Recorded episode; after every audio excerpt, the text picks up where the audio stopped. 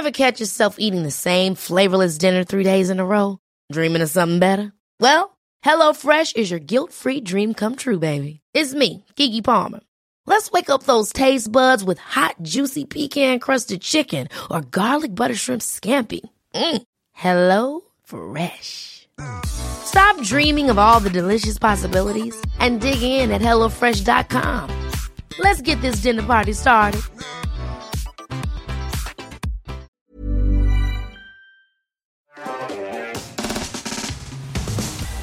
Bonsoir à tous, mesdames et messieurs, et bienvenue. Je suis ravi de vous retrouver pour Underscore, votre talk show IT préféré, tous les mercredis à 20h et quelques. Euh, pétante. Pétante. Presque. Voilà, je suis très ravi euh, d'avoir des superbes invités ce soir, notamment Hardis que vous que vous connaissez, le pilier de comptoir finalement. De le pilier. Moi, je suis une sorte de, de mec au PMU, tu vois ici, tu vois. Et, euh, et ben justement, tu vas pouvoir PMUiser avec mhm. euh, notre deuxième invité. Comment est-ce que tu vas, Pouillou? Bah écoute, très bien. Et puis en plus, tu sais quoi, à Framasoft, boire des coups, c'est une philosophie, donc buvons des coups ensemble. et bah voilà, tu le, tu m'as Tu es chez Framasoft, tu es code directeur Tout à fait, co-directeur de l'association. Ouais. Tu vas pouvoir nous expliquer exactement ce que vous faites. Vous êtes connu pour plein d'outils libres, mhm. notamment Peertube dont on va parler en long, en large et en travers. euh, comment allez-vous déjà? Ça va? Fatigué. en fait, je fais beaucoup de choses en ce moment, euh, mais ça va. Je tiens, je tiens bon. Tu vois, toujours là, toujours debout. Euh, non, ça va, ça va, ça va, ça va. J'avais très hâte de cette émission en vrai. Mais t'as fait un live euh... juste avant. Nous, on était en préparation d'émission. Vraiment, c'est-à-dire que ça. Moi, je, je, reconfigurais le son de cet endroit. Euh, il y a eu un 30 décibels un moment hein, dans l'open space. En fait, le truc c'est que j'étais avec Basti et Defend sur mon Twitch et on avait un sujet sérieux de prévu. On voulait parler de, de Twitter, des problèmes de Twitter, comment on pourrait redesigner l'application à notre goût et tout. Et il se trouve que euh, les gens ont fait des subgifts et que c'est parti en kermesse du village. C'est-à-dire que vraiment, il y en a un qui s'est versé une bouteille d'eau sur le visage. Enfin, c'est, c'est, en fait, nous-mêmes, on s'est parlé après le live, on s'est dit, à quel moment ça a merdifié? Et en fait, on a fait 40 minutes de merdifiage. Mais c'était vraiment, moi, c'est aussi ce que j'aime bien sur Twitch. Tu vois. Donc, on a très peu parlé du sujet, finalement. Je suis désolé. Mais c'est pas grave, tu vas te rattraper parce qu'on va pas mal parler de Twitter. Oui, c'est mon instant sérieux maintenant. tu vas parler de... C'est ma bulle de décompression ici. Tu vas, récupérer en, en sériosité. C'est parfait. Ah non, j'ai pas envie d'être sérieux, moi. T'as une bouteille d'eau? Toute proportion. toute proportion gardée, ne vous inquiétez pas. Euh, Pouillou, est-ce que tu peux nous expliquer en une, une phrase peut-être déjà qu'est-ce que c'est ton travail chez Framasoft et qu'est-ce que vous faites? Bah en fait, euh, donc moi Framasoft, euh, à, la base j'étais chargé de communication. Euh, là, je suis en train de passer. Enfin, ça fait un an que je passe co-directeur. et du coup, mon travail maintenant, c'est l'évolution de ce que je faisais avant. à Framasoft, j'essaie de vraiment faire le lien entre ce que fait l'association et les très nombreux projets que nous avons pour l'émancipation par le numérique et dans le numérique, tu vois, et donc faire le lien entre ces projets et les gens. Donc c'était ça vraiment toute la communication, c'est bah, dire ce qu'on fait, faire ce qu'on dit, ce, genre de choses. Et là, j'avance un peu plus dans de la stratégie euh, de l'association et tout ça, mais c'est c'est la continuité. Très cool. Bah justement, on va pouvoir revenir sur vos projets. Mm-hmm. On va pouvoir débattre de, de plein de sujets croustillants. Ne vous inquiétez pas. Si vous n'êtes pas un fin connaisseur de tout ce que c'est, enfin le libre, on va parler d'auto-hébergement, de, de trucs qui qui peuvent paraître un tout, petit peu compliqués, mais ne vous inquiétez pas, on va vous vulgariser tout ça et vous allez plonger dans un univers absolument passionnant. En fin d'émission, on recevra également Cécile, euh, qui est plus connue sous le nom de Ataxia Network sur Twitter et euh, qui est très très très forte, qui fait euh, bah, de l'auto-hébergement, des trucs très très stylés. Ce sera dans un Hubbot en fin d'émission. et avant de commencer, faut que je vous raconte ma petite aventure d'hier soir. Vous avez reconnu Tiens donc. Euh, ah le, mais oui le, merchandising de, de Popcorn, n'est-ce pas? Euh, Je suis inratable, euh, tel un, un, phare dans la nuit. Euh, et surtout, j'ai participé à l'émission. J'étais hyper hyper fier de d'être convié à faire une hein. chronique dans Popcorn où je vais parler un petit peu de robotique, n'est-ce pas? Sauf que ils ont eu ils ont eu des soucis, ce qui est alors, il y a eu plein de théories conspirationnistes, comme quoi ma présence sur le plateau. non, en vrai, ils ont pas eu de chance. Il faut que ça tombe sur l'autre con là, genre vraiment et euh, terrible. Et voilà, énorme crash, une heure de, de pause en plein milieu d'une émission. Je, vous savez tout ce que c'est popcorn, j'imagine, mais quand même, voilà, c'est devenu un, un monument. C'est il y avait 60 000 personnes connectées, hein, donc euh, un crash comme ça, c'est la première fois que ça arrive. C'est c'est vraiment assez embêtant. Et ce qui est fou, c'est qu'on avait reçu le producteur de, de Popcorn, donc Clayman, euh, sur ce canapé, et on lui avait posé la question, c'est quoi le plus gros crash que vous ayez sur Popcorn? Il nous a dit, bon, tu sais pas grand chose, il y a eu une petite histoire et tout. Et ben voilà. Ben, J'hésite à le réinviter, lui reposer la question. Dis donc, euh... un truc en tête. donc euh, c'était assez fou de voir ça, de, de voir déjà les coulisses de l'émission, parce que mine de rien, bah nous, en préparant Underscore, forcément, on a pas mal suivi ce qui se faisait, mais mais à distance, quoi, en regardant les, les productions. Euh, en, en, ayant grappillant, euh, grappillé des, euh, des petits making of, des trucs comme ça. Mais là, de tout voir de, de, de l'intérieur, ça m'a donné plein d'idées sur Underscore. On va pouvoir faire de l'exfiltration d'idées. Non, évidemment. Euh, notre émission. exactement. notre émission, exactement. Euh, non, non, mais c'était méga, méga passionnant. Donc, euh, donc j'étais trop content, trop content d'y aller et de voir un peu toute l'effervescence, euh, surtout quand il y a un crash géant. Vous imaginez le bordel que c'est. En plateau, que... ça devait être incroyable. Hein. Alors, le, du coup, le plateau, il est, il est vraiment distant, c'est-à-dire que tu vois pas forcément euh, comment, comment ils réagissent. Mais je crois qu'il y a eu dans la régie vraiment au moment où ça a coupé, il y a eu deux secondes de, euh, il y a tout qui s'est éteint là. il se passe quoi, putain?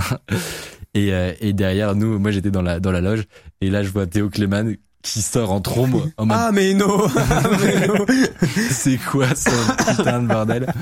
Donc après, du coup, on allait, on est allé au, au, au sous-sol. Ils ont dû set up un nouveau studio en une heure. Enfin, vraiment, GG, GG à la prod. Mais euh, mais voilà, du coup au final ma chronique était décalée de, de une heure, ce qui ne pose aucun problème. C'était vachement vachement cool. Il y avait une petite ambiance unique, donc au final c'était pas c'était pas bien grave. Mais j'étais très très très très euh, euh, je vais pas dire content d'avoir assisté à ça parce que ce serait pas sympa, mais euh, mais d'avoir vu un petit peu euh, un petit peu les coulisses. Voilà. En fait, c'est un peu comme à Disneyland quand l'attraction s'arrête et qu'il y a un bug et qu'ils te font sortir ouais, par la porte de derrière avec le hangar. Ça. Et t'es là genre putain Mickey m'a menti. Tu vois, genre, tu, tu, vois, tu vois Théo Clément en mode G-Man, tu vois genre. C'est un peu ça. Ah ouais. Et, euh, et alors pour ceux qui veulent savoir c'était quoi hein, le problème finalement, euh, on va pas faire de chronique dessus puisque vraiment c'est quelqu'un a marché sur un câble. Fin. c'est vraiment la bonne vieille loi de Murphy. Voilà, il n'y a, a, pas d'explication. De, Webedia défait euh... par un câble. Non, mais, mais, si un truc doit merder, ça merdera. C'est la fou. loi de Murphy, c'est comme ça. En fait non ah, vraiment, ça arrive très rarement parce qu'en plus ils ont des très très belles régies là où ils sont euh, euh, popcorn et ces trucs là, enfin genre. Mais c'est ça qui c'est arrive une fois tous les dix ans. J'ai entendu de la râlerie un peu dans l'air, comme quoi si c'était mieux géré avec des onduleurs, peut-être que ça n'arriverait pas. Mais je n'ai rien dit. Comme elle fout la merde. oui, c'est ça. Euh, donc voilà, c'était ma petite mésaventure d'hier soir. Hardist, comme d'habitude, en début d'émission, c'est un petit rituel. Maintenant, on a sélectionné. Oh non Ah non, ça va, ça un bon, ça va. Parfois, c'est des tweets pièges. Celui-là, il, est, il est normal. À chaque fois, c'est le tweet débile de Hardisk au début d'émission. euh, cette semaine, j'ai essayé d'utiliser DuckDuckGo au lieu de Google pour mes recherches web pour le fun. On va voir si en 2021, utiliser autre chose que Google pour la recherche est réaliste ou pas. Alors, Alors j'en suis à quoi À 48 heures, 72 heures à peu près ouais. Où je l'ai mis donc sur mon ordi du bureau par défaut pour me forcer, sur euh, mon téléphone par défaut pour me forcer et sur mon ordi chez moi par défaut pour me forcer. Euh, c'est incroyable. Ça marche okay. extrêmement bien. Je ne m'y attendais pas. D'accord. Virgule. Ah. Quand je cherche des trucs très précis, notamment dans mon taf, parce que j'ai envie de faire des vidéos sur des algorithmes d'IA, donc je fais des recherches, genre je cherche est-ce que quelqu'un a pas fait un GitHub de cette merde, tu vois machin, nan, nan, Ouais. sur un truc précis, là il foire complètement. Ok. Euh, et quand je cherche des trucs très précis sur des sujets euh, crypto blockchain, il foire totalement. D'accord. Ça n'a aucun intérêt.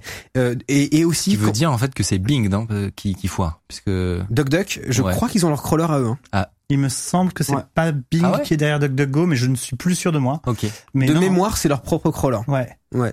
Alors, pour, j'ai- dans mes souvenirs justement, ils faisaient de la de l'agrégation. Peut-être au début Mais ils ont fait ça. je- hein. Mais ouais, pas. mais il me semble qu'il n'y a pas que Bing du coup qui a agrégé. D'accord. agrégé, euh. Peut-être Et, euh, et pareil, tu vois, quand un- je, je te dis un truc à la con, mais euh, si euh, ta console son Go XLR a un, un message d'erreur, le mettre dans DuckDuckGo, t'auras pas la réponse. Ok.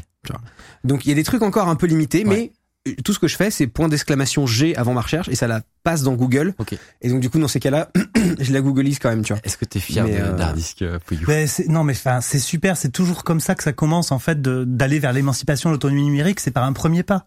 En fait, parce que si tu commences à dire je vais me dégoogliser totalement du jour au lendemain, mais mais tu vis pas. En fait, c'est affreux. Euh, on est, est tellement euh, nos vies numériques sont tellement régies par les, les géants du web que c'est pas possible. Donc là, enfin voilà, il faut toujours commencer. Et c'est Par forcément désirable d'ailleurs. Mais oui, c'est mais bien de- sûr. Et Là, c'est fun. Tu utilises DuckDuckGo, toi, du coup Non, alors moi perso, j'utilise StartPage. D'accord. Euh, voilà, qui là utilise le crawler de Google, mais sans filer les données à Google Ouais. parce qu'ils ont un contrat que Google n'arrive pas. à- Mais alors ça, je vous entendais parler de ça juste avant. C'est Ouais, incroyable ouais. cette affaire. Ils, ils ont Alors, trouvé la- alors, le attends, moi, miracle. je peux pas le dire, je, je connais pas vraiment les bails. C'est juste que j'ai été avec un euh, au, au, téléphone avec un directeur d'un autre moteur de recherche alternatif Ouais. et qui lui m'expliquait tous les bails et tout ça. Donc je peux pas balancer Ouais, les trucs, voilà. J'adore les dramas chez les moteurs de recherche, ça me Ah, mais je termine. te jure, C'est trop C'est parce drôle. que c'est parce que je les avais bâchés dans un article en disant, bah, enfin pour moi c'est du euh, c'est du greenwashing. Euh, donc voilà, maintenant vous savez lequel c'est. Mais bon bref. Ah, le, celui de... Hop, je dis plus rien. C'est vrai que ça avait l'air bizarre leur affaire. De loin. Bon bref. Et euh, tout Non, ça- j'ai envie de rester sur ce sujet. Oh oui, mais tu me feras pas parler autant, hein, t'inquiète pas. mais bon, bref, tout ça pour dire que, euh, enfin voilà, il, il, essayait de m'expliquer un petit peu comment fonctionnait leur monde, leurs coulisses et tout ça, et c'était vraiment passionnant. Et tu sens que derrière, en plus, ce sont des gens passionnés, quoi, qui font ça. Et du coup, là où d'autres moteurs de recherche ont pas forcément des, des deals aussi avantageux, StartPage a, Aurait, aurait, aurait une espèce de vieux contrat qui leur permet d'utiliser le crawler de Google sans euh, filer des datas à Google. Sachant que dans le logiciel libre, il existe un truc, tu peux mettre sur un serveur, donc il faut être admin 6 hein, quand même, comme Cécile qu'on Ouais. verra tout à l'heure, tu vois, euh, tu peux mettre Circs euh, et qui permet d'aller interroger plusieurs moteurs de recherche, c'est ce qu'on appelle un méta moteur de Ouais, ouais. recherche, euh, tu vois, dont Google. Et nous, Framasoft, on l'avait fait. Euh, on avait fait euh, donc. C'était Framabi, l'abeille qui va te butiner le web.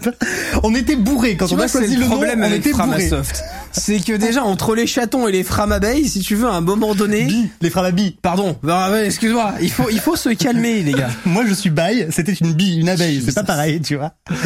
bon bref. Mais, mais tu sais quoi? Il y avait un autre nom pour ce moteur de, de recherche qui existait vraiment. C'était tontonroger.org.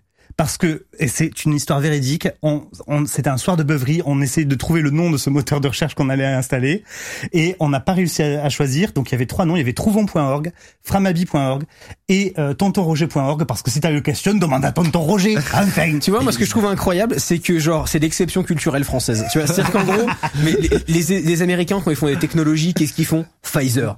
Euh, ils font, ils font Google, ils font machin. Nous, on fait Tonton Roger!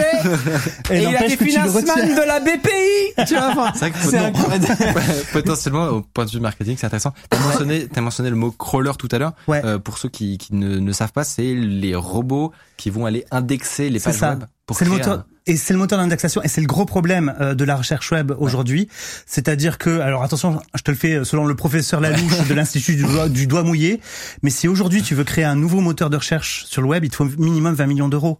Tu vois, parce qu'il va te falloir créer un logiciel et l'installer sur tes serveurs qui aille chercher partout toutes les pages web et les indexer pour dire bah tiens telle page web elle parle de underscore de micode de hard disk de technologie monumental, Et il etc. faut que tu derrière un bon algo de traitement parce que la masse de données, il faut l'exploiter aussi. D'où le fait que euh, Quant a du, du mal à, à- énormément de mal en à effet atteindre des bons niveaux de- d'indexation Bah, en tout cas, d'après les, en- les enquêtes, euh, moi que je lis dans Next Impact, euh, j'adore leur boulot de journalisme, mais ouais, ouais, d'après ce que je lis, ouais, c'est c'est très compliqué. C'est compliqué. Euh, donc, euh, donc super, super move en tout cas de ta part. Donc, Moi, en fait, je pense j'étais que vais- vraiment curieux parce que Ouais, ouais. moi j'ai eu, j'ai j'ai testé pas mal de trucs, mais effectivement, je, c'est ce que tu, tu dis ne m'étonne pas sur des cas très très précis dans du dans du dev, des trucs comme ça, des des vieux sous euh, sous forum de Stack Overflow. Enfin, Ouais, je trucs- vois très bien. Voilà, J'ai j'ai la même vie que toi à 1h30 du matin. c'est ça. Et, euh, et, et, et il est vrai que bah, Il a du mal. Il, il, il a du mal. Mhm. Mais on peut le dire pour 99% des usages, pour 99% des gens, euh, ça va fonctionner ultra bien, Ouais. aussi bien qu'un Google, Mhm. euh, avec beaucoup moins de, de, de problèmes de vie privée, quoi. Euh, j'ai cru que honnêtement quand t'avais fait ça pour l'émission T en mode préparation Non, qui pas. Et en vrai, pre- premier Doug, je pense que je vais rester dessus. Euh, et euh, tu vois, les, les seuls cas vraiment foireux, c'est, euh, je dis ça parce que ça va parler à des gens dans le chat ici, c'est euh, s'il y a des gens qui ont déjà essayé d'installer TensorFlow ici. Bon voilà, euh, donc c'est à dire qu'en gros il te faut il faut installer 16 versions de CUDA différentes, t'as envie juste de crever, enfin c'est horrible, et tu googles 50 trucs différents quand tu veux installer TensorFlow. Et euh, et, et typiquement là, euh, Et du coup, j'ai dû du- repasser sur Google quoi. du tu coup tu, ah oui mais du coup tu fais point d'exclamation G ouais c'est ça. en fait, et en ça fait, fait il la va te recherche servir euh, par Si Google. tu fais point d'exclamation W, ça va te faire une recherche Wikipédia, d'accord par exemple. Il y a plein de petits raccourcis comme ça qui existent pour aller bah, utiliser les moteurs de certains sites web. C'est ça. Très très stylé. Très bien, bah DuckDuckGo. Bah, j'écoute moi aussi, je serai. Tu vas me motiver dans ta Allez dans ta Yes, motivation. Gong. Euh, on va pouvoir lancer cette émission avec pour commencer un traditionnel source internet. C'est parti.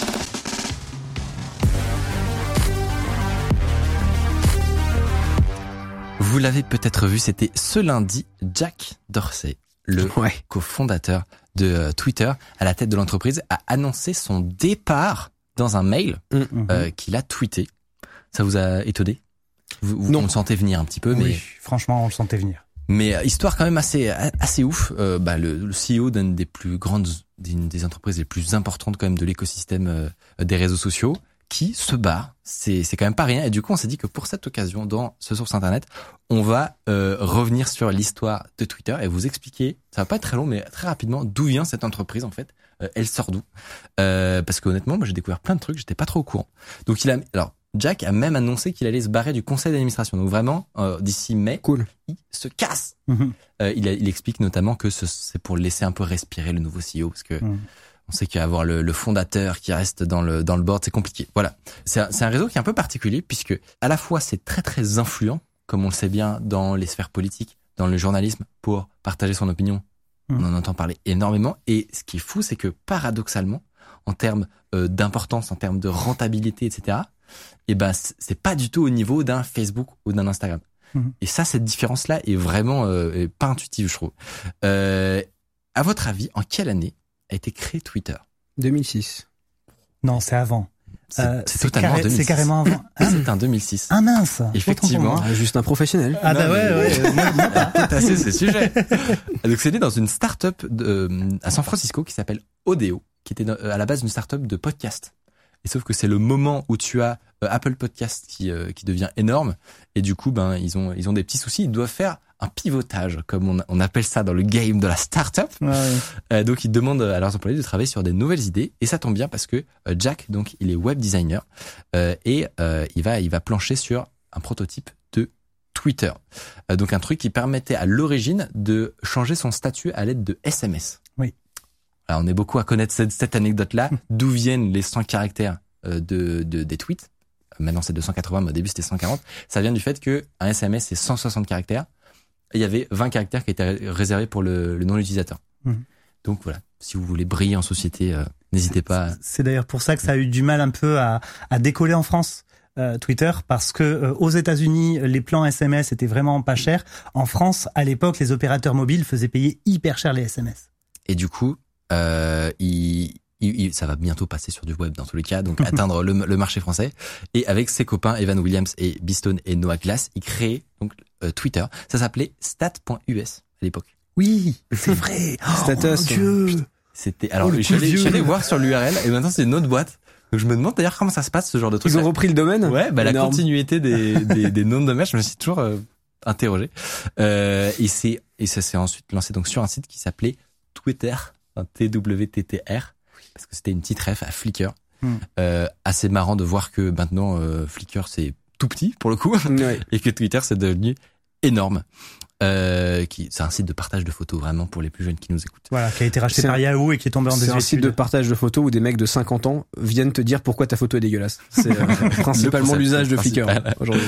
Au début, ça marche moyen, donc c'est principalement utilisé par les, les employés de, de la boîte.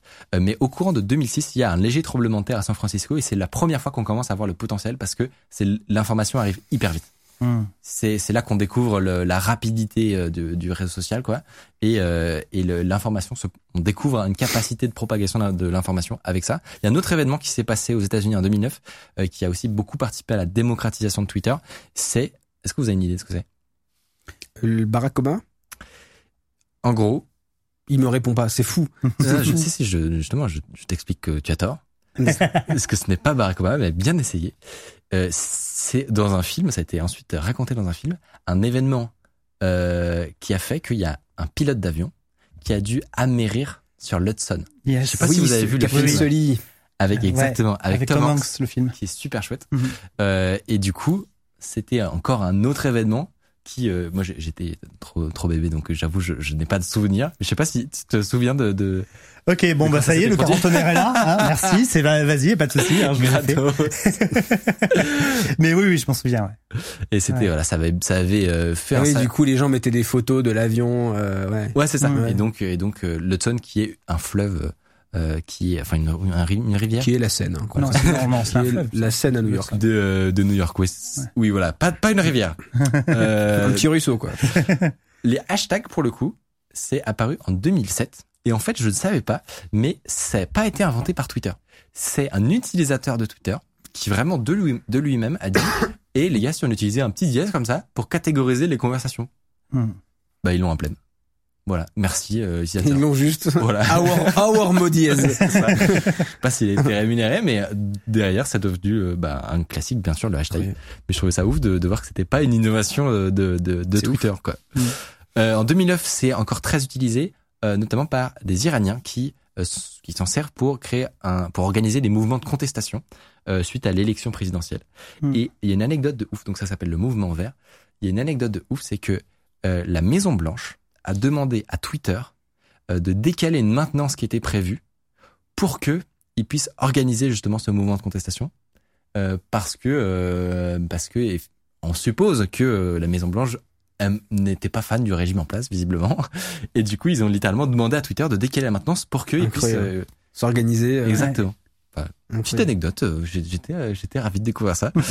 et, et voilà, petite devinette pour finir. À votre avis, combien de tweets a fait Donald Trump entre 2017 et 2021 J'ai la réponse. Trop.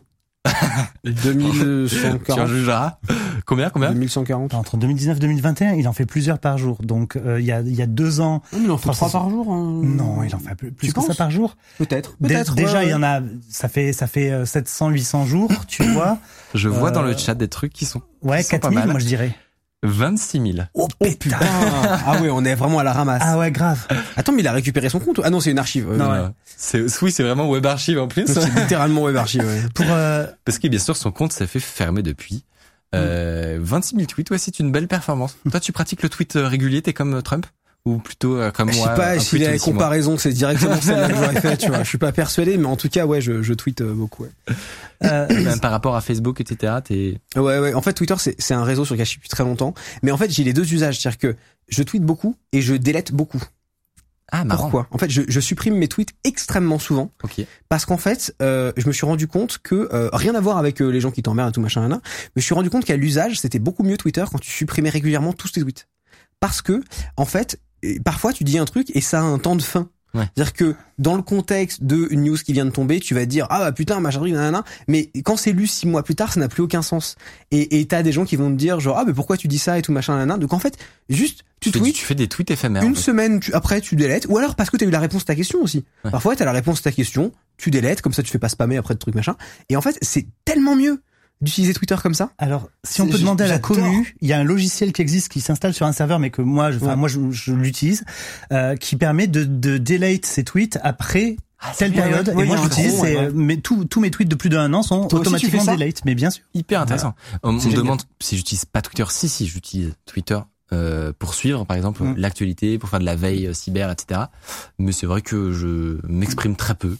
Euh, mais euh, toi, toi, tu as un Twitter Alors moi, moi, je, moi, j'utilise un peu. Framasoft aussi. Euh, utilise pas mal Twitter parce que enfin on utilise de toute façon les médias sociaux euh, propriétaires ouais. vu que bah c'est là que sont les gens qu'il faut sortir de ces médias sociaux. Euh, et derrière on utilise aussi les alternatives euh, libres et fédérées hein, donc le logiciel s'appelle Mastodon. Ouais. nous le, le, le, la porte d'entrée vers ce logiciel s'appelle Framapiaf tu vois. Oui oui oui. J'adore. Ça s'appelle attends et donc c'est Mastodon l'alternative. Ouais. Et donc on poète sur Mastodon vu que c'est un, un, un, éléphant qui tout in English. Euh, et donc on poète sur Mastodon. On voulait demander à prouter sur Mastodon, ils ont pas voulu les devs. Bizarrement. Euh... Juste, je voulais revenir sur quand tu parlais de Twitter ouais. et, des, et, des, mouvements militants, etc. Ouais. Il y a un super bouquin qui a été traduit en français euh, chez CF Édition de Zinep Tufeski qui s'appelle Twitter et les gaz lacrymogènes. C'est une sociologue extrêmement brillante qui a étudié notamment les printemps arabes, etc.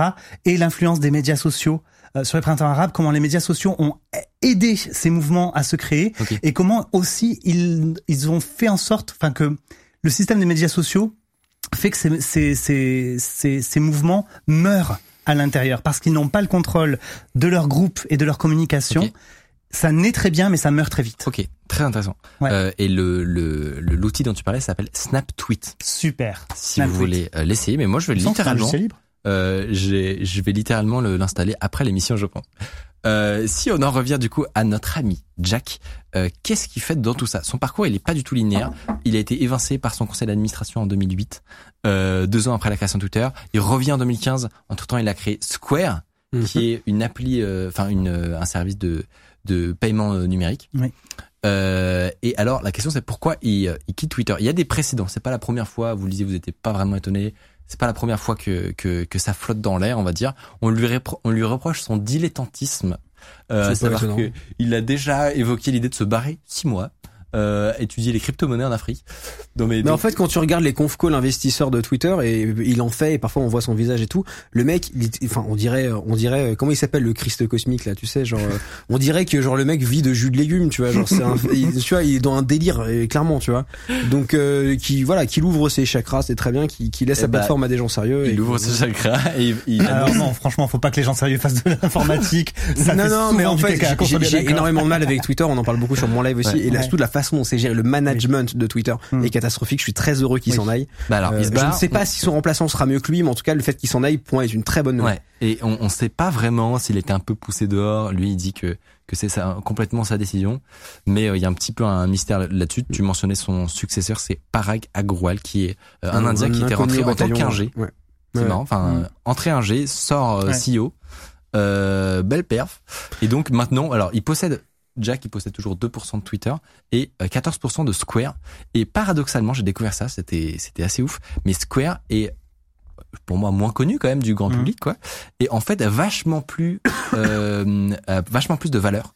98 milliards de cotation. C'est un processeur de paiement, donc euh, forcément. Alors que euh, Twitter, c'est 37 milliards. Donc en fait, et, puis pour lui, c'est vachement plus rentable. Quoi. Mais, Twitter, ils ont quasiment jamais réussi à le rendre rentable. Ça a été très très compliqué, ne serait-ce que d'arriver à l'équilibre financier. Euh, et la monétisation de Twitter est, est, toujours un problème, et toujours un truc, un modèle qui est pas trouvé. La monétisation de Twitter, elle s'appelle le roi d'Arabie Saoudite. euh, c'est totalement vrai. Hein. vous pouvez regarder les comptes rendus investisseurs et au-delà de ça. Euh... Alors justement, à votre avis, depuis quand est-ce que Twitter est à l'équilibre?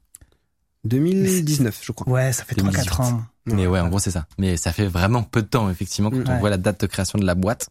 Et à votre avis, comment est-ce qu'a réagi la bourse? À quoi? À, Jack? Ouais. ah, j'ai pas regardé le stock Twitter. L'action Twitter? Ouais, l'action Twitter. On va vous envoyer. Euh, J'espère qu'elle est montée. Ça a monté, je pense. De, de Let's go ça fait, Ça fait mal. Non, il y a du panic sell euh, dans le chat, mais non, euh, pas du tout. C'est vraiment la joie finalement. Oh, j'aurais dû prendre des options. Ouais. Non mais c'est ça fait ça doit faire un petit peu mal quand même Pourquoi exploiter l'argent des autres, le travail des autres, ça sert à rien. euh, clairement ça fait euh, ça fait mal au cœur je pense quand t'es quand t'es Jack à ce moment-là. Mais voilà, il, il était très bien conscient. Il a dit qu'il allait lui euh, continuer sur des projets qui concernent le Web 3. Mhm. Donc à savoir la décentralisation et le futur du, du, web, du web et la blockchain, sujet que, qui tu affectionnes, je le sais. En fait, c'est ça qui m'emmerde, c'est que je déteste son travail chez Twitter et en même temps c'est un Bitcoin maximaliste, donc c'est quelqu'un de bien, tu vois. Mais mais est-ce que c'est alors qu'est-ce que ça veut dire que ce mot-là Ah pardon, euh, c'est euh, quelqu'un euh, qui ne croit pas forcément aux crypto mais qui pense que à, à l'usage et sur le temps, les usages actuellement de la DeFi notamment seront backportés sur Bitcoin, que Bitcoin sera la crypto utilisée partout. En, en, très résumé. Ouais, très résumé. Hein, parce que c'est très long, mais euh, voilà, c'était le petit source internet. Je, vous avez peut-être pas découvert des trucs, mais peut-être parmi vous sur la création de l'entreprise de Twitter. C'était super bien fait. Euh, et, euh, et j'espère que ça vous a plu. On passe à la deuxième partie de cette émission, le débat. J'y crois, j'y crois pas. Ah.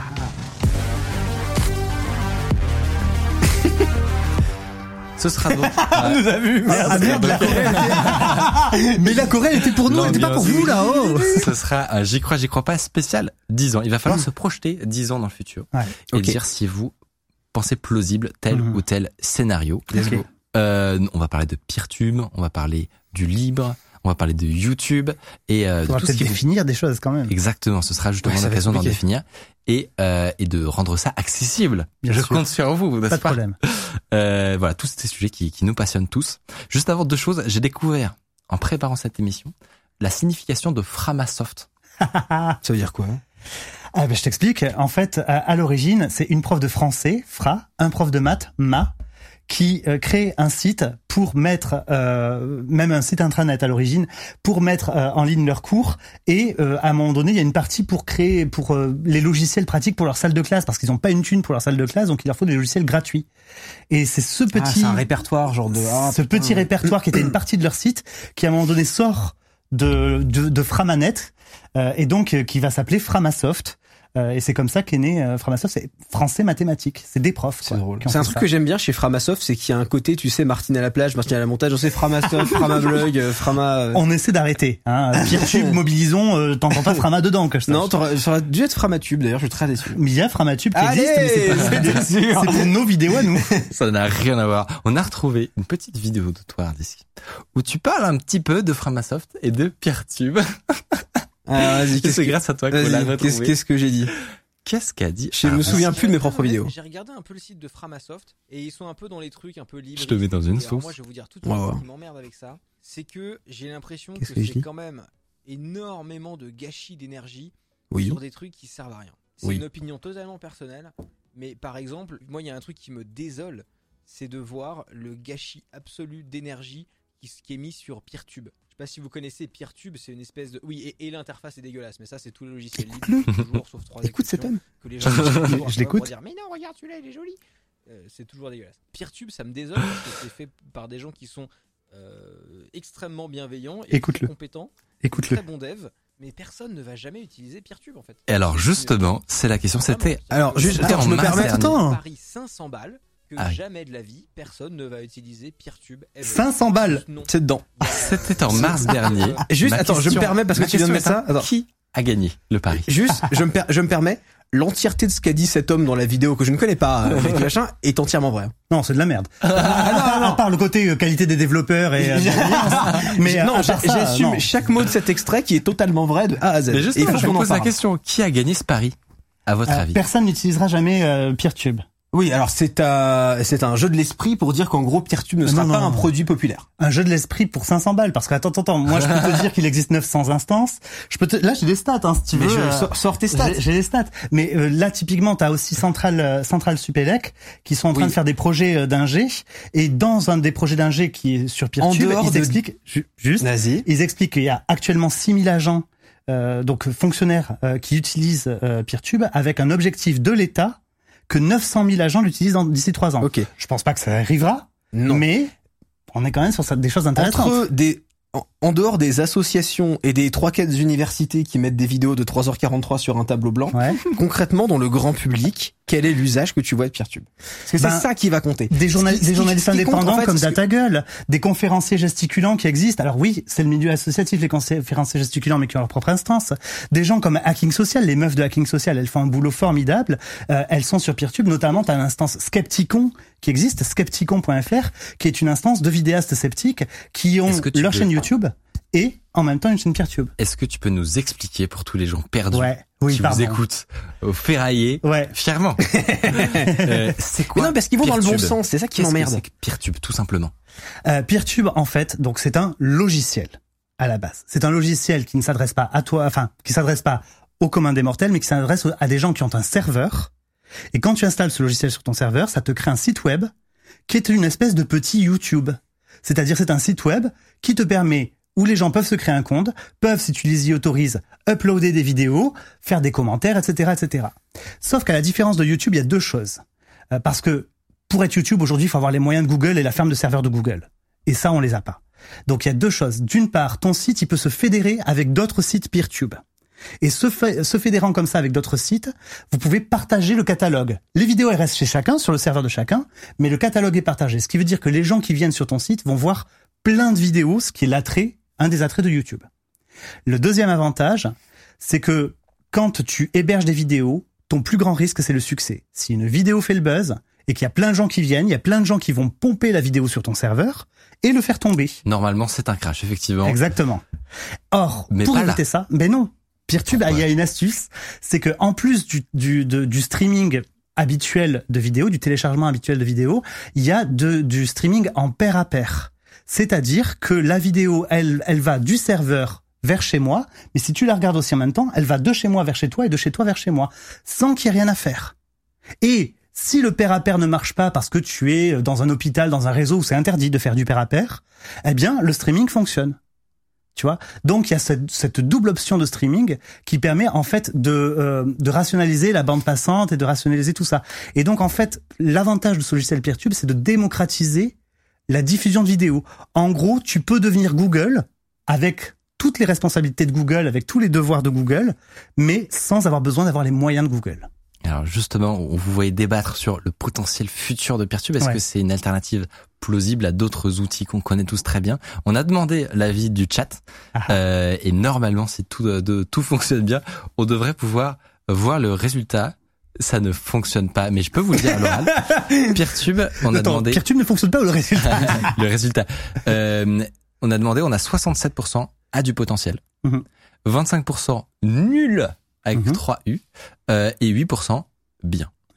Donc quand même. En fait, la question c'est pas nul ou pas nul. Je voudrais juste ouais, ouais, non, bien sûr. reprendre mon point vite fait parce que je pense que c'est important d'être clair aussi là-dessus. Euh, moi, je pense que le futur du web, c'est euh, de retrouver cette décentralisation qu'on avait au début d'Internet, qu'on a perdu. Euh, le, tous les mouvements de toutes les boîtes qui se lancent dans le Web 3 notamment elles sont à fond là-dedans ça se passe ça se base beaucoup sur des techno blockchain en ce moment mais il y a pas que ça il y a les systèmes fédérés euh, comme comme les vôtres il y a comme ActivityPub qui ActivityPub exactement la base de Mastodon etc mais c'est la base de PeerTube aussi. C'est la base de PeerTube. Euh, donc ça j'y crois énormément. Je pense mhm. qu'on va droit dedans notamment parce que les usages blockchain sont beaucoup trop forts que l'économie des échelles est, est, est beaucoup trop forte. Et justement la question absolument mais majeure de tout ce délire c'est la question économique et c'est la question à laquelle ne répond pas Peertube. Parce que Peertube, moi je le vois comme un truc associatif qui ne veut pas répondre à ce, à ce, à ce besoin-là. Du coup, Peertube pour moi, c'est un truc qui va rester un truc d'associatif, d'universitaire, de, de, de gens qui se tapent des délires sur des Raspberry Pi, qui peuvent être moi. J'aime bien me taper des délires sur des Raspberry Pi, mais à un moment donné, il faut se concentrer aussi sur quel est l'usage mainstream de gens du quotidien, si tu veux. Si c'est ton objectif, si c'est ton objectif, et c'est justement ça. Et ça, c'est la question que j'ai envie de te poser, qui pour moi la question absolument clé. C'est que Framasoft se positionne euh, comme des guerriers des GAFAM. Euh, non. Dans la alors on pourra regarder des sites web et tout. on en reparlera. Mais en gros, c'est de dire dégooglisez-vous. Il y a eu la campagne dégooglisez-vous et, et, on a changé depuis. Oui, oui. Non, mais voilà. moi, je me souviens de cette campagne dégooglisez-vous. On vous donne les outils, arrêtez les gafam, machin et tout. Et en même temps, quand on vous dit ok, je vais me dégoogliser, mais du coup, comment je monétise sur votre truc? Est-ce qu'il y a une économie? Et en fait, ça donne l'impression que Framasoft aime bien sa position d'éternel euh, d'éternel euh, outsider, mhm. mais qui ne prendra jamais la place des trucs en place parce que vous ne voulez pas rentrer dans le jeu qui fait que vous allez avoir les utilisateurs que ces grosses plateformes ont. Tu vois ce que je veux dire ou pas? Je, je vois totalement ce que tu veux dire. Et donc du coup, c'est extrêmement frustrant, pas parce que je trouve que vous êtes une bande de débiles sur les ordinateurs, mais parce que je trouve que vous êtes des gens brillants, que la techno de streaming de Peertube, elle est brillante, que l'idée est excellente, que euh, elle arrive au bon moment, que la fédéralisation c'est excellent, c'est sain, et en plus on va vers ça, et que on est en train de rater une énorme porte parce que euh, on aime bien faire du framapiaf, c'est un peu rigolo et on veut pas faire les choses sérieusement. Et c'est chiant en fait. T'as as envie de dire arrête de te taper, tu vois. J'ai une réponse qui vient de à faire ton truc. Si, si tu veux, qui vient d'Arthur de Camelot. Sortez-vous les doigts du fion à un moment donné, il va falloir arrêter ah, de demander à une association à 1901 de 35 membres, c'est ton petit club de théâtre, c'est ton club de karaté, à une association à 1901 de 35 membres, de concurrencer Google, la plus grande capitalisation mondiale. C'est pas ce que je veux dire. Non, non, et il y, a, y a un truc, c'est que c'est une stratégie pour nous de ne pas faire de PeerTube euh, la copie ou l'alternative à YouTube. YouTube, aujourd'hui, c'est trois outils en un. C'est une chaîne de télévision, YouTube. Pourquoi c'est une chaîne de télévision? Parce que tu as un outil de diffusion des vidéos en ligne, un outil de monétisation des vidéos en ligne et un outil d'éditorialisation, le fameux algorithme des vidéos en ligne, qui va te dire quelle est la vidéo suivante à regarder ou quelles sont les, vidéos à, mettre en œuvre. D'accord? Nous, on s'est attaqué à un seul de ces trois problèmes. Pourquoi? Mais parce que on est Framasoft. Parce que, est-ce que tu te rends compte que PeerTube, c'est quatre ans de travail d'un seul développeur salarié il y a des bénévoles, hein, voilà. Mmh. Un seul développeur salarié, il n'est même pas à plein temps dessus. Mmh. Je veux dire, quand on a eu le confinement et que on avait des milliers de personnes qui venaient sur notre visio Framatalk, toujours, toujours. Voilà, qui venait sur notre visio. Enfin, on a fait euh, des fois 8 avant que la France ne soit confinée, rien qu'avec l'Italie, tu vois. Eh ben, euh, c'est ce développeur-là qui est allé faire de l'admin 6 pour booster nos serveurs, pour machin, euh, histoire d'accueillir les gens, tu vois. Donc, il est aux trois quarts de son temps là-dessus. Mhm. Et nous, on met 50 000 euros par an sur PeerTube depuis 4 ans, 50 à 75 000 euros. Mais en gros, là, t'as par rapport à 250 000 euros. Enfin, je veux dire, c'est rien du tout. C'est pas YouTube. Non, non. ce que je veux dire, c'est que je comprends parfaitement. Ouais. Que une association de 35 personnes ouais. ne va pas faire un produit. Euh, voilà. Le truc, c'est que dans la communication, Dans le truc d'anti-Google, de se dégoogliser, on peut pas se dégoogliser avec l'outil Framasoft puisque c'est Oui. une association qui est limitée. Donc si tu veux, il y a ces deux visions. Et en fait, il faut, pour moi, il faut en choisir une. Et ce que tu dis est super juste. Ouais. Il y a effectivement un dev qui d'ailleurs est complètement brillant. Et j'ai regardé, euh, j'ai- installé, euh, tu vois, Peertube. Mais euh, donc euh, il y a, y a un dev qui est derrière. Tu peux pas faire un YouTube complet avec un seul Mm. dev et tout, c'est irréaliste. Mais dans ce cas-là, est-ce que le format associatif est pertinent? Est-ce qu'il faudrait pas lever des fonds, engager des gens et Mais tu es bon. libre de le faire. Le code de PeerTube, aujourd'hui la licence AGPL V3, t'autorise juridiquement Hmm. à prendre PeerTube, à créer ta boîte et Ouais, à monter une solution de monétisation. Et nous, on ne demande que ça. On ne demande que ça parce que en fait, intéressant. euh, nous, notre positionnement, justement, c'est de dire, on sait nos limites. On sait qu'on va pas pouvoir, euh, on va pas aller au burn-out, d'accord? Donc, on va s'adresser à un public spécifique qui n'est certainement pas les youtubeurs. On ne veut pas viser les youtubeurs. Les youtubeurs sont et, et les streamers ça, sont les personnes les plus adaptées. Mais au système de YouTube ou de qui- Twitch. Ce qui est intéressant, c'est que cette vision-là que tu décris, Oui. euh, si pour, pour je pense tous les youtubeurs qui ont eu pour seule communication de euh, Peertube des intermédiaires, des gens qui allaient laisser des commentaires. Ouais, ça, ça arrive souvent. euh, et ben, du coup, tu vois, même Mais ça, c'est pas de leur si- faute, pour le coup. Si je me suis exactement. Attends, attends, mais nous, on a communiqué ça. Ouais. Mais justement, tu vas pouvoir nous en parler. M- moi, alors que c'est- avant de m'intéresser un petit peu à, à ce que vous faisiez, à, à la communication que vous vous faites, Ouais. j'étais en mode, bon, à Peertube, euh, ils veulent qu'on passe tous chez eux, alors que bah non, on peut pas. Ah, bien euh, sûr que non. Donc euh, ils cassent les couilles à mettre non, des commentaires, tu vois. Non, mais... toi, toi, toi, dans ton travail, ben, voilà, tu, tu, tu as, tu as travaillé à l'intérieur d'un système euh, qui est le système de YouTube, de Twitch, etc. T'as besoin de stats, t'as besoin de monétisation, t'as besoin, enfin voilà, faut remplir ton frigo, etc.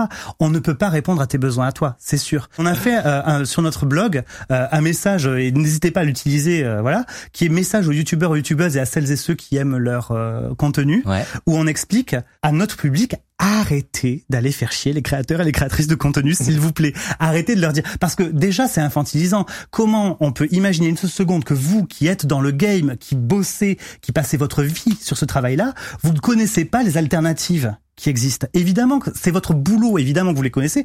Donc déjà les gens qui vont venir voir qui font t'as Il y essayé a potentiellement une vraie raison qui fait qu'il n'y a pas de transition qui s'est faite. C'est ça. Et, et, et en fait, ça n'est à l'origine pas fait pour vous parce que vous, vous êtes adapté à ces systèmes-là. YouTube laisse tout un tas de personnes de côté. D'accord? J'ai été YouTuber. Aujourd'hui, ma chaîne YouTube, bon, je l'ai atomisée, mais ça c'est ma, ma, ma vie à moi. Ma chaîne YouTube, qui était une chaîne euh, d'éducation populaire au sexe, enfin sexe positive et, et aux sexualités, elle ne passerait plus sur YouTube. C'est fini, elle serait euh, reléguée au fin fond de l'algorithme. De toute façon, ma chaîne a été démonétisée, euh, etc. Voilà, problème de monétisation. Et justement, sur la monétisation, on en parlait, c'était un, un, un des problèmes qui font que, euh, avec d'autres, mais qui font Ouais. que la transition est, serait to- totalement impossible. Euh, est-ce que tu es au courant, euh, c'est pas votre mission à vous, on, a- on l'a bien compris, est-ce que vous êtes au courant de potentielles alternatives, des gens qui ont testé des choses? Il y a des gens qui font des choses. Euh, il y a des gens qui font des choses. Alors pff, après, j'aime pas trop en parler parce que plus le genre aux États-Unis, il y en a qui, il y en a qui font avec euh, de de la crypto-monnaie Ouais. euh, à côté pour faire de la, la monétisation, mais c'est plutôt des faf, tu vois, enfin plutôt alt-right et tout ça, donc c'est pas trop ma, pas trop ma cam. Et sur, et sur la- juste la partie purement publicité, tu vois, le, un- int- intégration de publicité. Je sais que par exemple dans le podcast, ça Mhm. se fait pas mal où on- c'est un écosystème vachement plus complexe Ouais. que la Ouais, vidéo. c'est bordel, le que podcast. YouTube, Ouais. exactement. C'est le bordel, mais c'est intéressant du coup, Ouais. parce qu'il y a plusieurs acteurs qui peuvent se faire un peu concurrence et, euh, et du coup ils ont des, il y a des systèmes hyper intéressants où euh, ils vont euh, pouvoir euh, donc un podcast c'est c'est un flux audio hein, Mhm. rien que ça et euh, ils vont pouvoir dynamiquement aller injecter euh, le la pub donc Oui. le, le, le MP3 quoi euh, avant euh, à l'intérieur du fichier qui est envoyé à tous les clients. Donc c'est pas c'est pas comme YouTube où ils ont euh, ils ont vraiment la vidéo et eux dans ton navigateur ils te disent attends attends attends je te montre un autre truc d'avant. Eux c'est directement intégré dans le flux un petit peu comme Twitch d'ailleurs. Hmm. Euh, et donc euh, ce système est hyper marrant. Est-ce qu'il y a peut-être des gens qui ont essayé de de voir comment euh, il y a des monétisations avec tu vois des Alors, des- pour de l'intégration de pub et tout ça, je, je ne sais pas. Moi, je sais par contre qu'il y a des collectifs de vidéastes qui ont commencé à se pencher sur la question, à se dire, bah tiens, en fait, on peut prendre cette brique proposée par Framasoft, parce que c'est vraiment ça. Nous, on a fait des briques techniques. Et on a répondu qu'à un seul problème, parce qu'on voulait le faire bien. Et tu, tu as dit qu'on l'a fait bien, donc merci en plus. C'était la, la démocratiser la diffusion de vidéos en ligne. Ouais. On n'a pas fait de monétisation, on n'a pas fait d'indexation.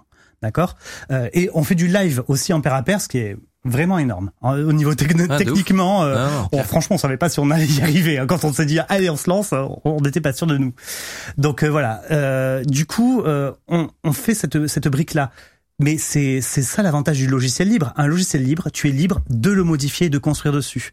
Sauf que là, il va falloir que bah, ce soit des personnes motivées se montent euh, sur ce genre de choses. En attendant, tous les exclus de YouTube, donc les personnes queer, donc les personnes qui ne veulent pas monétiser, typiquement des profs, en effet, des universitaires, des fonctionnaires, euh, des personnes aussi qui veulent juste euh, avoir des vidéos pour leur site web. Enfin, moi, je, je connais. Coup, des- tu vois que ça touche un public qui est mais vois, est-ce que tu penses réduit quoi. sérieusement qu'une association de la 1901 de 35 personnes veut toucher Oui. la Terre entière? Bah en fait, dans votre communication, c'est compliqué, tu vois. Ben notre communication, elle n'est plus comme ça depuis 2017. C'est moi qui l'a fait, je peux te le dire. Il faut juste te mettre à jour, mec. Je suis désolé de te le dire, mais depuis 2017, Votre on n'a plus cette communication ouais, guerrière. On n'a plus cette prétention-là, et, on, et là même, je vais te dire, Framasoft, on va encore plus serrer la communication. Je peux même vous l'annoncer. On va vraiment plus s'adresser aujourd'hui, euh, principalement euh, aux personnes qui travaillent vers le progrès et la justice sociale. Donc nous, c'est vraiment changer les outils des personnes qui changent le monde. Voilà. Et donc ça veut dire que euh, quand tu as, euh, ben ça, ça- nous est ressorti euh, le club des amis de Microsoft qui utilise Framalink qui est un raccourcisseur d'URL, ou quand tu as euh, mince, c'est quoi les, les- panneaux publicitaires là euh, sur les JC2Co, machin, JC2Co, là. voilà. JC2Co qui utilisait Framaform, c'est un outil euh, de formulaire en ligne. Mais en- plus, c'est pas- comme s'ils n'avaient pas les moyens de se l'installer sur leur serveur, quoi. Tu vois, enfin, Ah, ils utilisaient votre hébergement? Ils ont utilisé notre hébergement à nous. Super. Enfin voilà, c'est quelqu'un qui nous a fait, qui nous a balancé le tweet. Eh, vous avez vu ils utilisent ça. c'est- Très très drôle. C'est pas pour vous qu'on fait ça. Est-ce que vous vous rendez compte que vous utilisez une asso L1901 pour votre Shadow IT, quoi? C'est Euh, c'est- c'est quand même un peu grave, quoi. on est d'accord.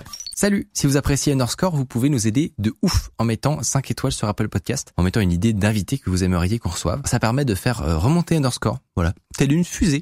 Du coup, si on revient justement à, au thème Peertube, est-ce Ouais. que, pour conclure un peu notre, discussion, vous, vous y croyez que dans 10 ans, peut-être, ben, Peertube euh, a, a remplacé YouTube, ou alors est une alternative viable qui comprend Non. ces blocs dont, euh, dont tu parlais que vous ne faites pas aujourd'hui, dans 10 ans, c'est c'est une éventualité? Moi, je veux pas qu'on remplace YouTube.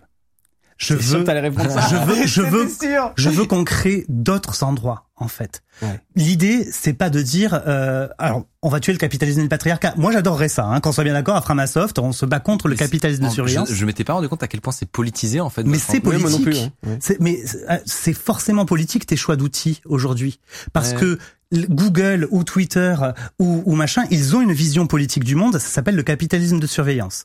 Et la définition du capitalisme de surveillance, c'est vraiment euh, la captation de nos comportements présents pour vendre la prédication de nos comportements futurs. Voilà.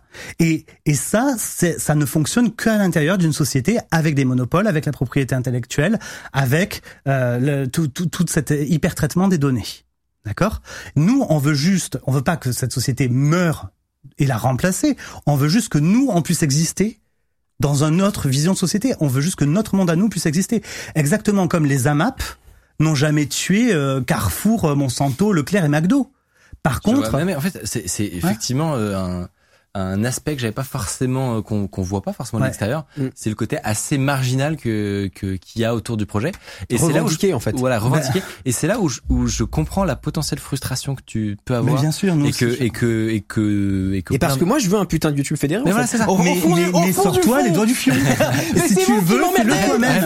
Euh, Mais non, mais non, non, tu ne vas pas nous donner des ordres. Tu sais quoi Voilà. Non, mais du coup, du coup, non, mais c'est vachement plus clair. Et, bah oui, et, et c'est pas forcément évident de le comprendre. Mais Bien sûr. effectivement, tu vois, nous, c'est pour ça qu'on vient là. Tu Exactement. en parler. Exactement. Parce que moi, je, je, je pense que je rejoins Hardisk là-dessus. C'est que on- ça donne trop envie. Juste la, la techno, quand on voit la techno, quand on vous voit pas vous et qu'on qu'on connaît pas le discours qu'il y a autour de tout, Mm. on se dit, on voit la techno, on se dit, alors ça, s'il y a une start-up qui le prend et qui monte un projet, ça peut Parce que là où péter, c'est là où c'est des ça ben, peut péter et, eh ben, et faites-le. Il y a de la thune à se faire. les doigts du cul, Il y a de la thune à se faire, faites-le. Oui, voilà. Non, mais- non, mais vraiment. Là où c'est des putains de génies, les mecs, c'est que Merci. concrètement, non mais c'est vrai, il faut dire les choses, tu vois. Aussi, euh, c'est que en fait, tout le monde se cassait le crâne depuis des années en disant ouais mais euh, ah là là Twitch, YouTube, c'est too big to fail parce que de toute façon personne n'a Ouais. les serveurs ou machin. Ouais.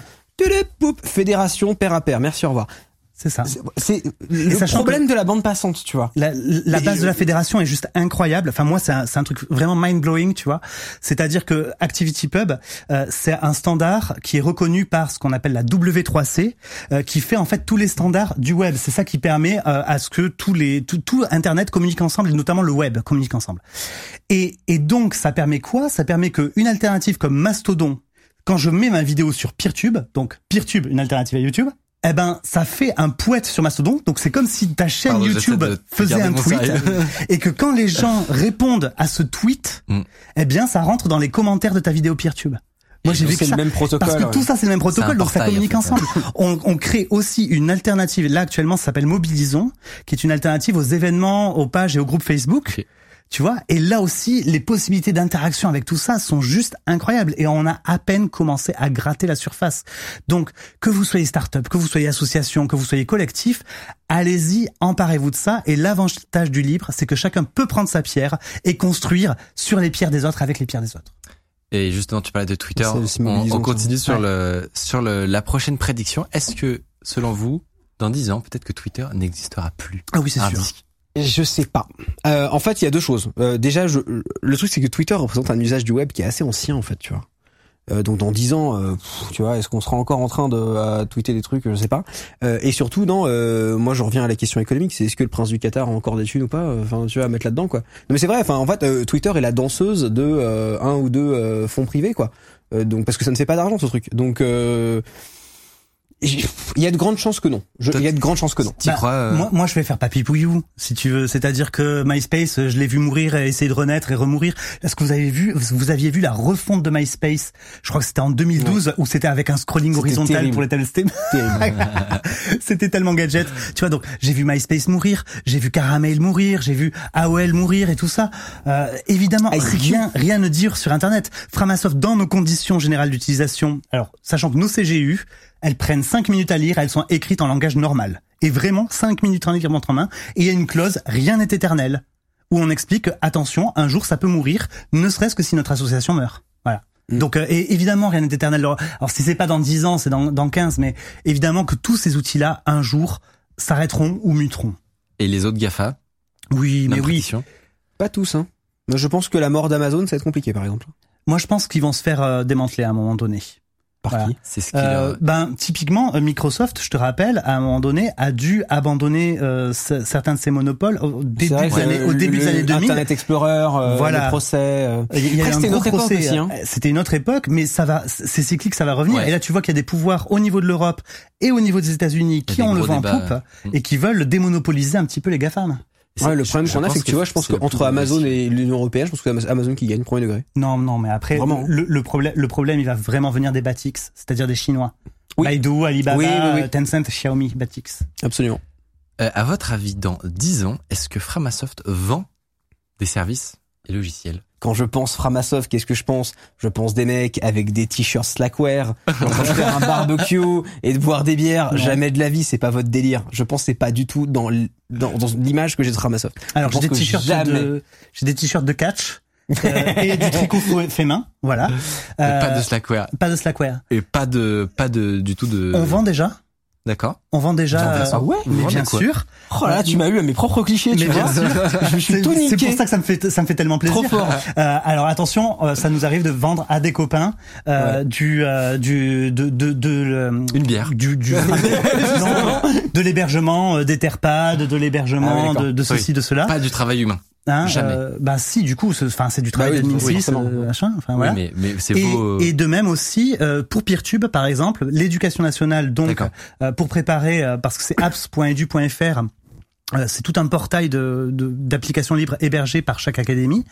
Euh, et donc pour PeerTube, ils avaient besoin d'un connecteur euh, pour pouvoir euh, utiliser ces identifiants. Euh, donc c'est du OpenSSID, quoi, tu vois. un petit plugin pour se loguer. Voilà, c'est des petits plugins. Et donc ils nous ont demandé de si on, on voulait bien développer ça, ils nous ont financé ces développements.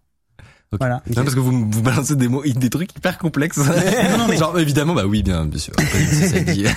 non, mais enfin, en gros, c'est vraiment des, des, des, petits outils pour pouvoir permettre d'utiliser bah, ces identifiants de l'académie en tant que prof euh, pour pouvoir s'inscrire sur le, le PeerTube.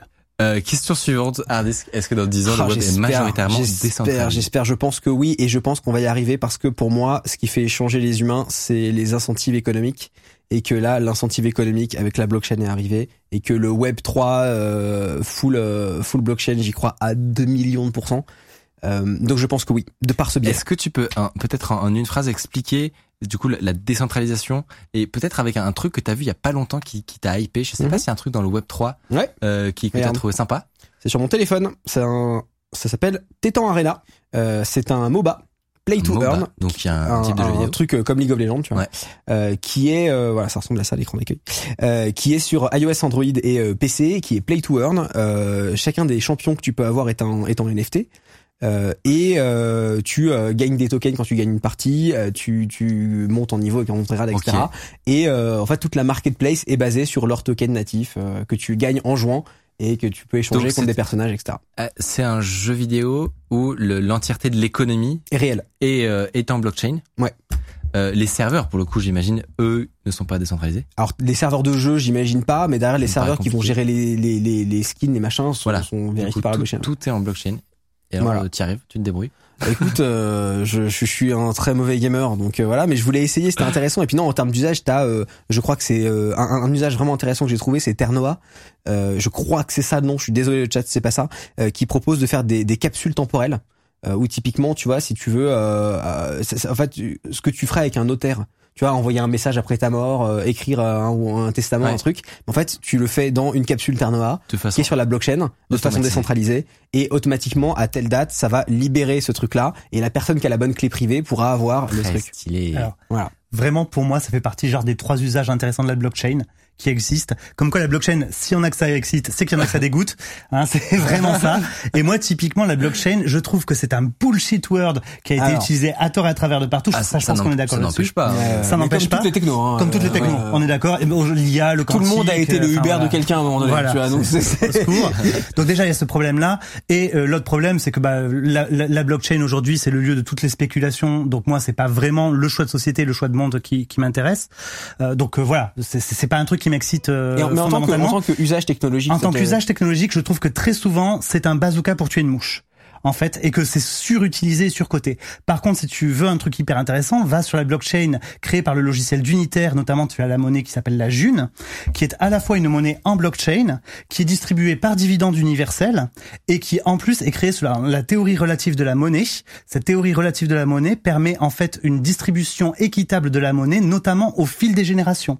Ce que ne permet pas, par exemple, le Bitcoin, où le Bitcoin, comme c'est une monnaie euh, limitée, il y aura connais pas du tout 21 ce truc-là. milliards de Bitcoin, pas un de plus. Eh bien, c'est comme l'or. Les premiers arrivés, ils se ramassent les pépites à la main, et les derniers arrivés, ils essaient de trouver des paillettes dans la rivière, alors que tout le monde est propriétaire des grandes mines. Ce qui ne correspond pas, j'imagine, euh, on l'a mon- compris Mais, c'est ça qui est hyper intéressant. Tu vois, si le code fait loi, eh bien l'architecture est politique. Et l'architecture, la décentralisation, c'est hyper politique. En fait, c'est quel est le choix de société? Est-ce que tu veux une choix de société où quelques acteurs ont le pouvoir, Mhm. ou est-ce que tu veux une choix de société où un maximum de personnes ont le pouvoir? Ouais, c'est marrant de Voilà. voir un peu les, les, les scissions et les divisions qu'il y a dans, dans les communautés euh, IT, parce qu'effectivement, il y a énormément de, de gens. euh, on avait reçu Capet qui euh, est pareil à fond derrière les cryptos, etc. Nous a pré- présenté des, des, des projets vraiment très très stylés. Donc euh, voilà, intéressant de voir les, les, di- les différentes visions. Euh, on, on, on passe à la suivante que je n'annonce pas. Voilà. Dans 10 ans, les gens auront compris le libre ah non jamais et sa différence Jamais. avec l'open source hard disk. Jamais, jamais déjà parce que euh, les libristes, quand quelqu'un dit quelque- qu'un truc est open source alors qu'il est libre, ils vont te mettre des cocktails Molotov dans ta maison. Donc je pense que ces gens-là n'existeront plus, tu vois. Qui posent la question. Euh, Je suis non, pas puis- libriste en fait. non, je vais faire un coming out ce soir en direct. Ah ouais, tu vois, ça, je Désolé. correspond pas. C'est un petit peu comme les féministes sont des hystériques, c'est en cliché. C'est quoi, c'est surtout une vanne parce que je les aime bien et qu'on est d'accord sur plein de points. C'est quoi la différence entre euh, le libre donc et l'open source? Je te le fais en une équation hyper rapide. D'accord? Pour nous, Framasoft, le libre égale de l'open source plus une éthique. L'idée étant de rendre le pouvoir aux gens et pas de le garder uniquement aux gens qui savent, c'est-à-dire les ingénieurs, c'est les gens qui savent coder. Le libre égale open source plus éthique. Si tu retournes l'équation, si et seulement si, d'accord? L'open source, c'est du libre sans éthique. C'est plutôt cohérent. Oui, Ouais, d'accord, très bien. Ça Ça, ça, ça- ça fonctionne. Euh, donc effect- et il y a une incompatibilité qui est parfois euh, euh, fantasmée, c'est que c'est pas parce qu'une entre, que une entreprise qui a un modèle économique que son code ne peut pas être libre. Il existe plein de startups qui ont des modèles où euh, leur le- toute Red ou partie du euh, code, exactement. Canonical, euh, ouais, voilà. automatique. Il y en a, il y en a un paquet. Donc c'est pas parce que euh, vous avez une startup etc que vous pouvez pas trouver un modèle euh, en open source. Puis même, du coup, tu peux avoir des contributions de la communauté. Enfin, c'est assez chouette, tu vois. euh. Ça c'est les, les, les points positifs. Tu peux avoir des points négatifs euh, Oui, aussi, bah, mais euh, donc c'est un, c'est un modèle qui, Bah, est, qui est assez intéressant. Les contributions de la communauté, Voilà. ça peut être un, point, négatif. négatif, exactement. non mais sérieusement, nous Framasoft, tu vois, donc après dégoulissant Internet, on a fait Contributopia, c'est genre la contribution Yukaidi Yukaida, mais en fait on est nul. La contribution, ça demande une énergie folle pour l'accueillir. On ne sait pas faire. Ouais, quoi, c'est tu vois, très compliqué. c'est parce qu'il faut review le Je vois truc, dans le euh, chat, ouais. Twitch est libre. Oui, Maintenant. Twitch est désormais un Open logiciel. source peut-être. Ouais. ouais. Quand tu, tu vois comment Amazon ils ont ils ont enfermé Elasticsearch qui est un des meilleurs outils de, de recherche là aujourd'hui et ils font du faux open source avec c'est affreux. Du faux open Tu source, putain, je l'histoire un peu connaissais pas le Bah, terme. là, le faux open source, c'est un peu comme le greenwashing, tu vois. Bah, en gros, euh, Amazon ont racheté euh, Elasticsearch. Elasticsearch est donc un code algorithmique euh, qui permet en fait de faire de la recherche. Par exemple, si tu vas sur le moteur de recherche des vidéos PeerTube, qui s'appelle Sepia Search, euh, voilà, bah, si tu vas sur ce moteur de recherche, c'est Elasticsearch derrière qui permet de faire ça. Ok. Et ensuite, ils ont racheté ça et ils ont fait une nouvelle évolution du code qu'ils n'ont pas mis sous licence libre. Est-ce que Ouais. c'est un peu comme ce que Oracle a fait avec LibreOffice. OpenOffice C'est pour ça que c'est pour ça que derrière. hein, Mhm. Hmm, C'est ce que Google a fait avec Android aussi, tu vois, de garder une Ah bon, partie Ouais, open Il y, a- il y a source. de la OSP qui est, ouais. Mais en fait, AOSP, donc Android Open Source, Ouais. existe, mais Google euh, développe juste une dépendance énorme à des outils très haut niveau, donc des outils vraiment très proches de nous, notamment les Ah, les notifications, Play Services, les machins, les les Play trucs, Services ah, et tout ça.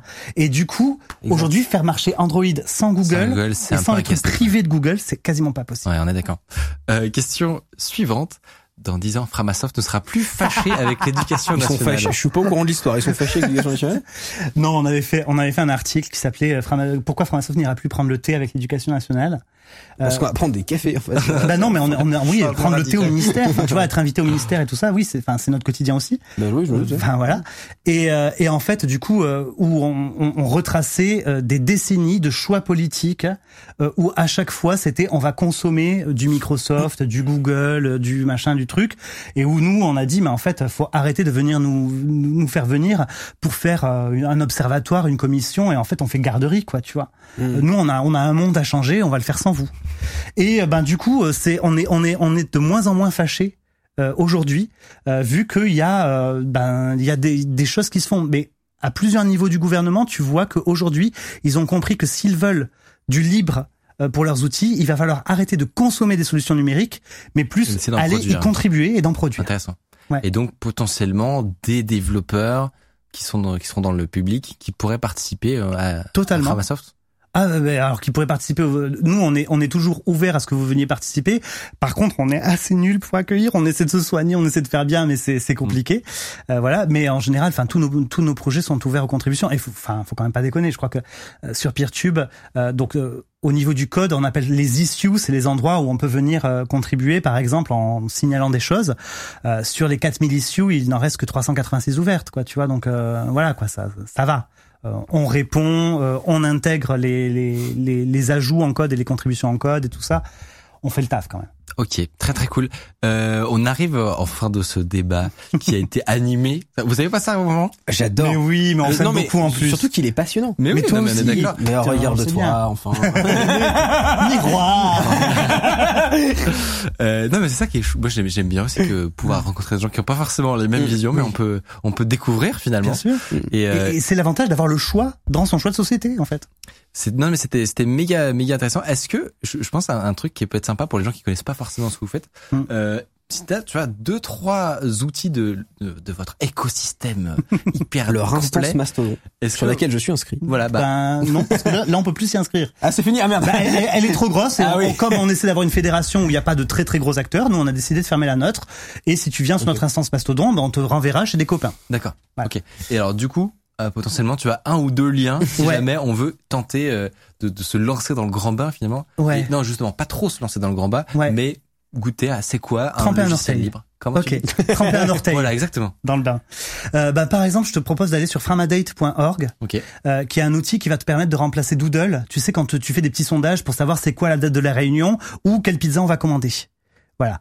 Eh ben là, c'est un outil qui est assez pratique, qui est alors le seul problème c'est la, la, la problématique au niveau mobile. Et là justement les services de l'État sont en train de refondre le code Ok. pour pouvoir faire un code mobile on espère d'ici un ou deux ans. Parce que eux vont l'utiliser euh, voilà. pour leur service. Ok. donc euh, voilà Framadate. Mais du coup tu vois remplacer Doodle par Framadate c'est pas un très très gros effort. Ça fonctionne bien. Ok. un autre truc. T'as envie d'écrire un texte à plusieurs.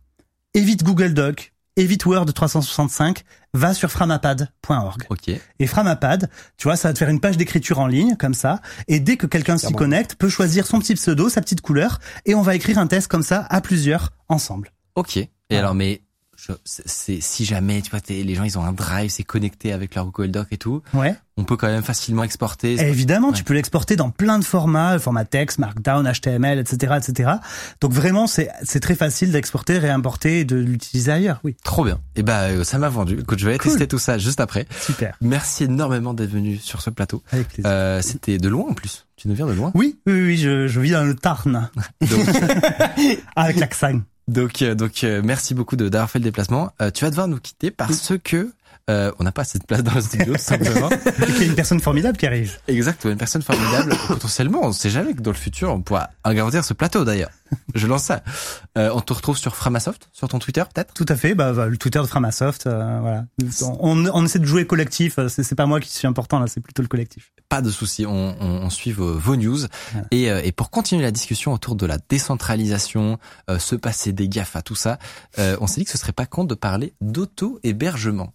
Ah, c'est peut-être un, gros mot, Euh, ça ne veut peut-être rien dire pour vous, mais pourquoi? Pour moi, ça veut dire beaucoup. Waouh. Euh, J'essaie de faire des transitions, mais c'est vraiment pas gagné. Euh, plein d'autres joyeusetés. Donc c'est Upvote. C'est parti.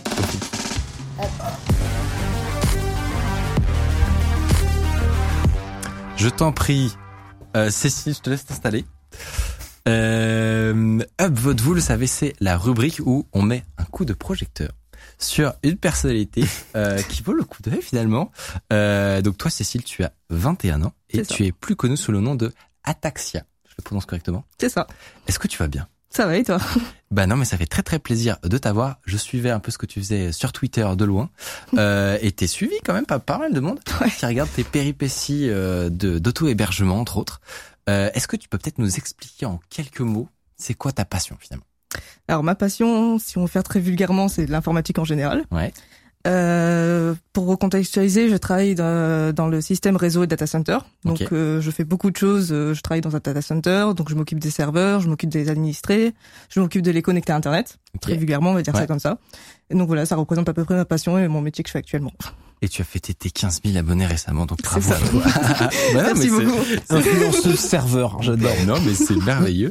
Euh, tu abordes donc principalement ce qu'on appelle l'administration système, l'auto-hébergement, avoir un AS. Alors, tu vas nous expliquer ce Ouais. que ça veut dire que ce jargon. Euh, et on va revenir sur tous ces concepts.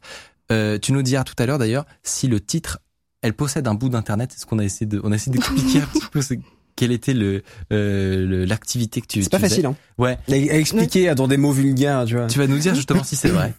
Euh, mais avant, honnêtement, euh, je, je suis sans doute la personne qui a le moins suivi précisément ce que tu fais.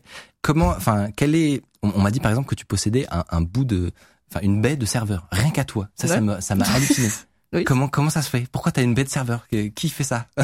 Non, mais ça a l'air trop stylé. Alors en vrai, pour, je vais raconter un petit peu l'histoire de comment j'ai commencé tout ça.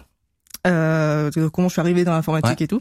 Alors j'ai commencé par les jeux vidéo, par Minecraft. J'ai commencé à jouer à Minecraft vers mes 13-14 ans, quelque chose comme ça. Ok. Et j'ai comment j'ai rejoint une- un serveur avec une communauté et tout, et on m'a demandé d'administrer un serveur Minecraft, c'est-à-dire euh, louer un serveur euh, chez n'importe quel hébergeur, créer le serveur Minecraft et lancer le serveur Minecraft pour, pour que tout le monde puisse y connecter. Et c'est comme ça que je suis tombé dans l'informatique en fait. Ok, incroyable. Et donc du coup j'ai commencé à, j'ai fait un petit peu de code, mais j'ai très vite arrêté parce que ça m'a saoulé. et donc après C'est pas grave. On peut pas tous être et euh, après j'ai commencé à avoir mes machines chez moi et je me suis dit tiens c'est marrant d'avoir euh, son site web hébergé à côté de son lit. Ouais. C'est comme ça que j'ai commencé. Et donc finalement ça s'est fait petit à petit donc j'ai récupéré un serveur puis deux puis quatre et puis ça a commencé à s'entasser chez moi. Et puis c'est le moment aussi j'ai commencé à être présente sur Twitter où j'ai découvert tout ce petit monde de l'informatique, du réseau, du système, euh, comment fonctionne internet finalement. Et je me suis dit c'est trop cool, j'ai envie de faire ça, j'ai envie de faire pareil. Et donc là, actuellement, j'ai un quart de B en data center où j'ai mes propres serveurs qui sont à moi, j'ai mon propre routeur et j'annonce mes propres IP. Ok, c'est Voilà. ouf. Ici, même à la, à la on n'a pas ça du tout. Hein. Vraiment, mais très très loin de ça. Euh, alors du coup, c'est quoi un, un AS Qu'est-ce que ça veut dire ce truc? Alors un AS, si on si on vulgarise, on va dire, c'est euh, tu vas dire tu as un protocole sur internet qui s'appelle BGP. Ouais. Et en gros, BGP, tu as, si on reprend la vulgarisation que j'avais fait sur Twitter parce qu'elle est assez simple, Ouais. tu as plein de petites îles partout dans le monde. Ça, c'est les AS. Ouais. Et en fait, pour Donc que les îles, Autonomous System, c'est c'est ça ça. Et pour que les îles se parlent entre elles, on a un protocole qui s'appelle BGP qui va interconnecter les îles. Et c'est comme ça qu'en fait, tu arrives à faire l'internet. C'est des petits morceaux d'internet qui se connectent ensemble et ça fait l'internet. Et n'importe qui peut avoir un AS. C'est, c'est. Techniquement, Non, en oui. imaginant que tu as les compétences de l'administrer, c'est Oui. pas un truc réservé à des. des Bah en fait euh, techniquement tant que tu payes, tu fais une demande au RIPE, ça s'appelle le RIPE, euh, c'est réseau IP européen. En fait, tu as cinq ge- gestionnaires dans le monde qui te qui sont autorisés à donner à attribuer des IP à des personnes. Et donc tu fais la demande au RIPE pour l'Europe et tu dis euh, salut, j'ai 4000 balles à tu t'es juste, tu pointé au rap en mode les gars. Euh... Alors, il y a deux en fait, il y a deux possibilités. Soit tu vas tu vas si tu as des sous ou si tu as besoin, tu vas au RIPE, tu dis euh, salut, j'ai 4000 balles, euh, j'ai besoin d'un slash 24 euh, donc 250 ICP. Ils te donnent un numéro d'AS, tes IP, ils te disent bah vas-y, annonce, enjoy. Et t'as la deuxième façon, la moins chère, ce qu'on appelle le sponsoring. C'est quelqu'un qui est déjà membre du RIPE, qui a déjà ses propres IP, qui va faire la demande à ta place et qui va t'attribuer une petite partie de son bloc ou un bloc indépendant. Ce qui est fou, c'est qu'on en parlait justement avec euh, euh, avec euh, l'affaire de Facebook. On avait expliqué un peu Mm. pourquoi est-ce qu'ils étaient down. Il y avait des histoires un petit peu de PGP, etc. C'est ça. Donc c'est la première fois que, que beaucoup de gens en ont entendu parler. Ce qui est fou, c'est que eux, c'est ils ont aussi comme interlu- un, un interlocuteur ces gens quoi. Ouais. Ce qui est marrant, c'est que euh, toi toute seule. Euh, Non, mais Je voudrais des IP. Ça Alors du coup, ça veut dire quoi avoir une IP, posséder une IP Parce que Ah. c'est un truc qu'on entend parfois. tu Ouais, sais, j'avoue. on- localement, on a euh, euh, on a des IP, chaque, chaque euh, appareil dans un réseau a une IP, etc. Mais toi, c'est pas la même chose, c'est pas la même IP. En fait, moi, c'est des IP, ce qu'on appelle des IP publics. Donc, Ouais. ça veut dire que c'est le RIPE qui t'a donné un range d'adresses IP. Donc, moi, c'est un slash 24. Ça correspond à 256 IP que moi, je suis autorisé à annoncer avec mon AS 208.069. En fait, c'est vraiment des IP publics. C'est pas comme des IP privés que tu pourrais avoir dans ton réseau de maison ou que c'est vraiment une IP publique où tu tapes l'IP, tu vas sur mon site web, en fait, directement. Donc c'est un peu comme ton une adresse postale finalement, C'est ça. version euh, version web. Et, et tout comme n'importe quel site connu a, a son adresse IP ou a une range comme tu dis, donc c'est Mm. une plage d'adresse IP. C'est ça. Et bah, euh, bah toi, t'en as une rien qu'à toi. C'est ça. Et ça fait combien de temps que c'est ça? Euh, ça va faire euh, deux ans, bientôt. Très stylé. Très, stylé. Alors du coup, qu'est-ce que une fois que t'as ça, qu'est-ce que tu mets? C'est quoi que tu héberges dans ton antre Alors moi, tu, en fait, techniquement, tu fais ce que tu veux. Après, ce que je fais chez moi, c'est principalement j'héberge mes mails, mes services web. Euh, j'ai des serveurs IRC, j'ai un- j'ai bientôt un PeerTube. J'étais en train d'en monter un la semaine dernière. Ok. Je fais ça en cours. On en parlait tout à l'heure. Ouais. Un Mastodon. Enfin, tu vois, j'ai plein d'hébergements différents. Je fais mes tests dessus et j'essaye un maximum d'avoir mes propres euh, applications pour Ouais. moi-même. J'ai aussi, par exemple, un Nextcloud où j'héberge mes alors, photos. Mes- c'est Nextcloud Alors Nextcloud, c'est euh, un Google Drive euh, open source, on va dire D'accord. très vulgairement. Donc en gros, on peut stocker des photos, des vidéos, des fichiers, euh, un peu comme un Google Drive, sauf que c'est hébergé sur ton serveur et c'est toi qui es responsable de l'administrer et de le gérer. Quoi. Ok. Donc t'as un- t'as un peu pris tous les services que tout le monde utilise. Tu t'es dit non, moi non, je veux pas les utiliser. Je les gère moi-même. je vais, je vais les, les, les avoir sur mes propres serveurs. C'est ça. C'est ça un peu. c'est ça. C'est l'idée. Et comment tu finances ça? Parce que ça doit avoir un coût quand même. euh, un- Je le finance pas. Mais non, mais vraie question, tu as blindé de serveurs comme ça, euh, comment tu fais? Bah, c'est sur ma paye, quoi. C'est vraiment un truc perso que je fais pour moi, euh, juste pour m'amuser. C'est le- c'est ça. Donc tu le Ouais. finances avec ta paye. C'était C'est- c'est c'était ça, ouais. question. Après, tu vois, je- d'ingénieur, ils gagnent beaucoup d'argent, ces Ouais, gens. ouais. C'est très simple. C'est comme les youtubeurs, on les connaît. Et, euh, et ça et du coup ça te prend beaucoup de temps euh, dans, dans tu vois dans ton activité. T'as un job quand même à côté. Oui, j'ai un job. ouais. Tu, ne, tu ne fais pas juste du décentralisation. hein. Pardon, tu l'auto hébergement. Bah, en fait, la- le plus dur, c'est la mise en place. Après, une fois que c'est en place, bah, il faut forcément un petit peu faire une mise à jour, euh, suivre s'il y a un incident, si ça tombe, faut le réparer. Mais après, Une fois que t'as mis en place, généralement, ça tourne assez tout seul. Faut juste passer une fois de temps en temps dessus, faire les mises à jour, comme je disais. Mais une Alors, fois que c'est fait, généralement, euh, ça va. C'est un peu ça, en vrai. C'est ça. En attendant de parler, ça fait un peu genre je passe dans l'appart ouvrir le chat, quoi. Tu vois.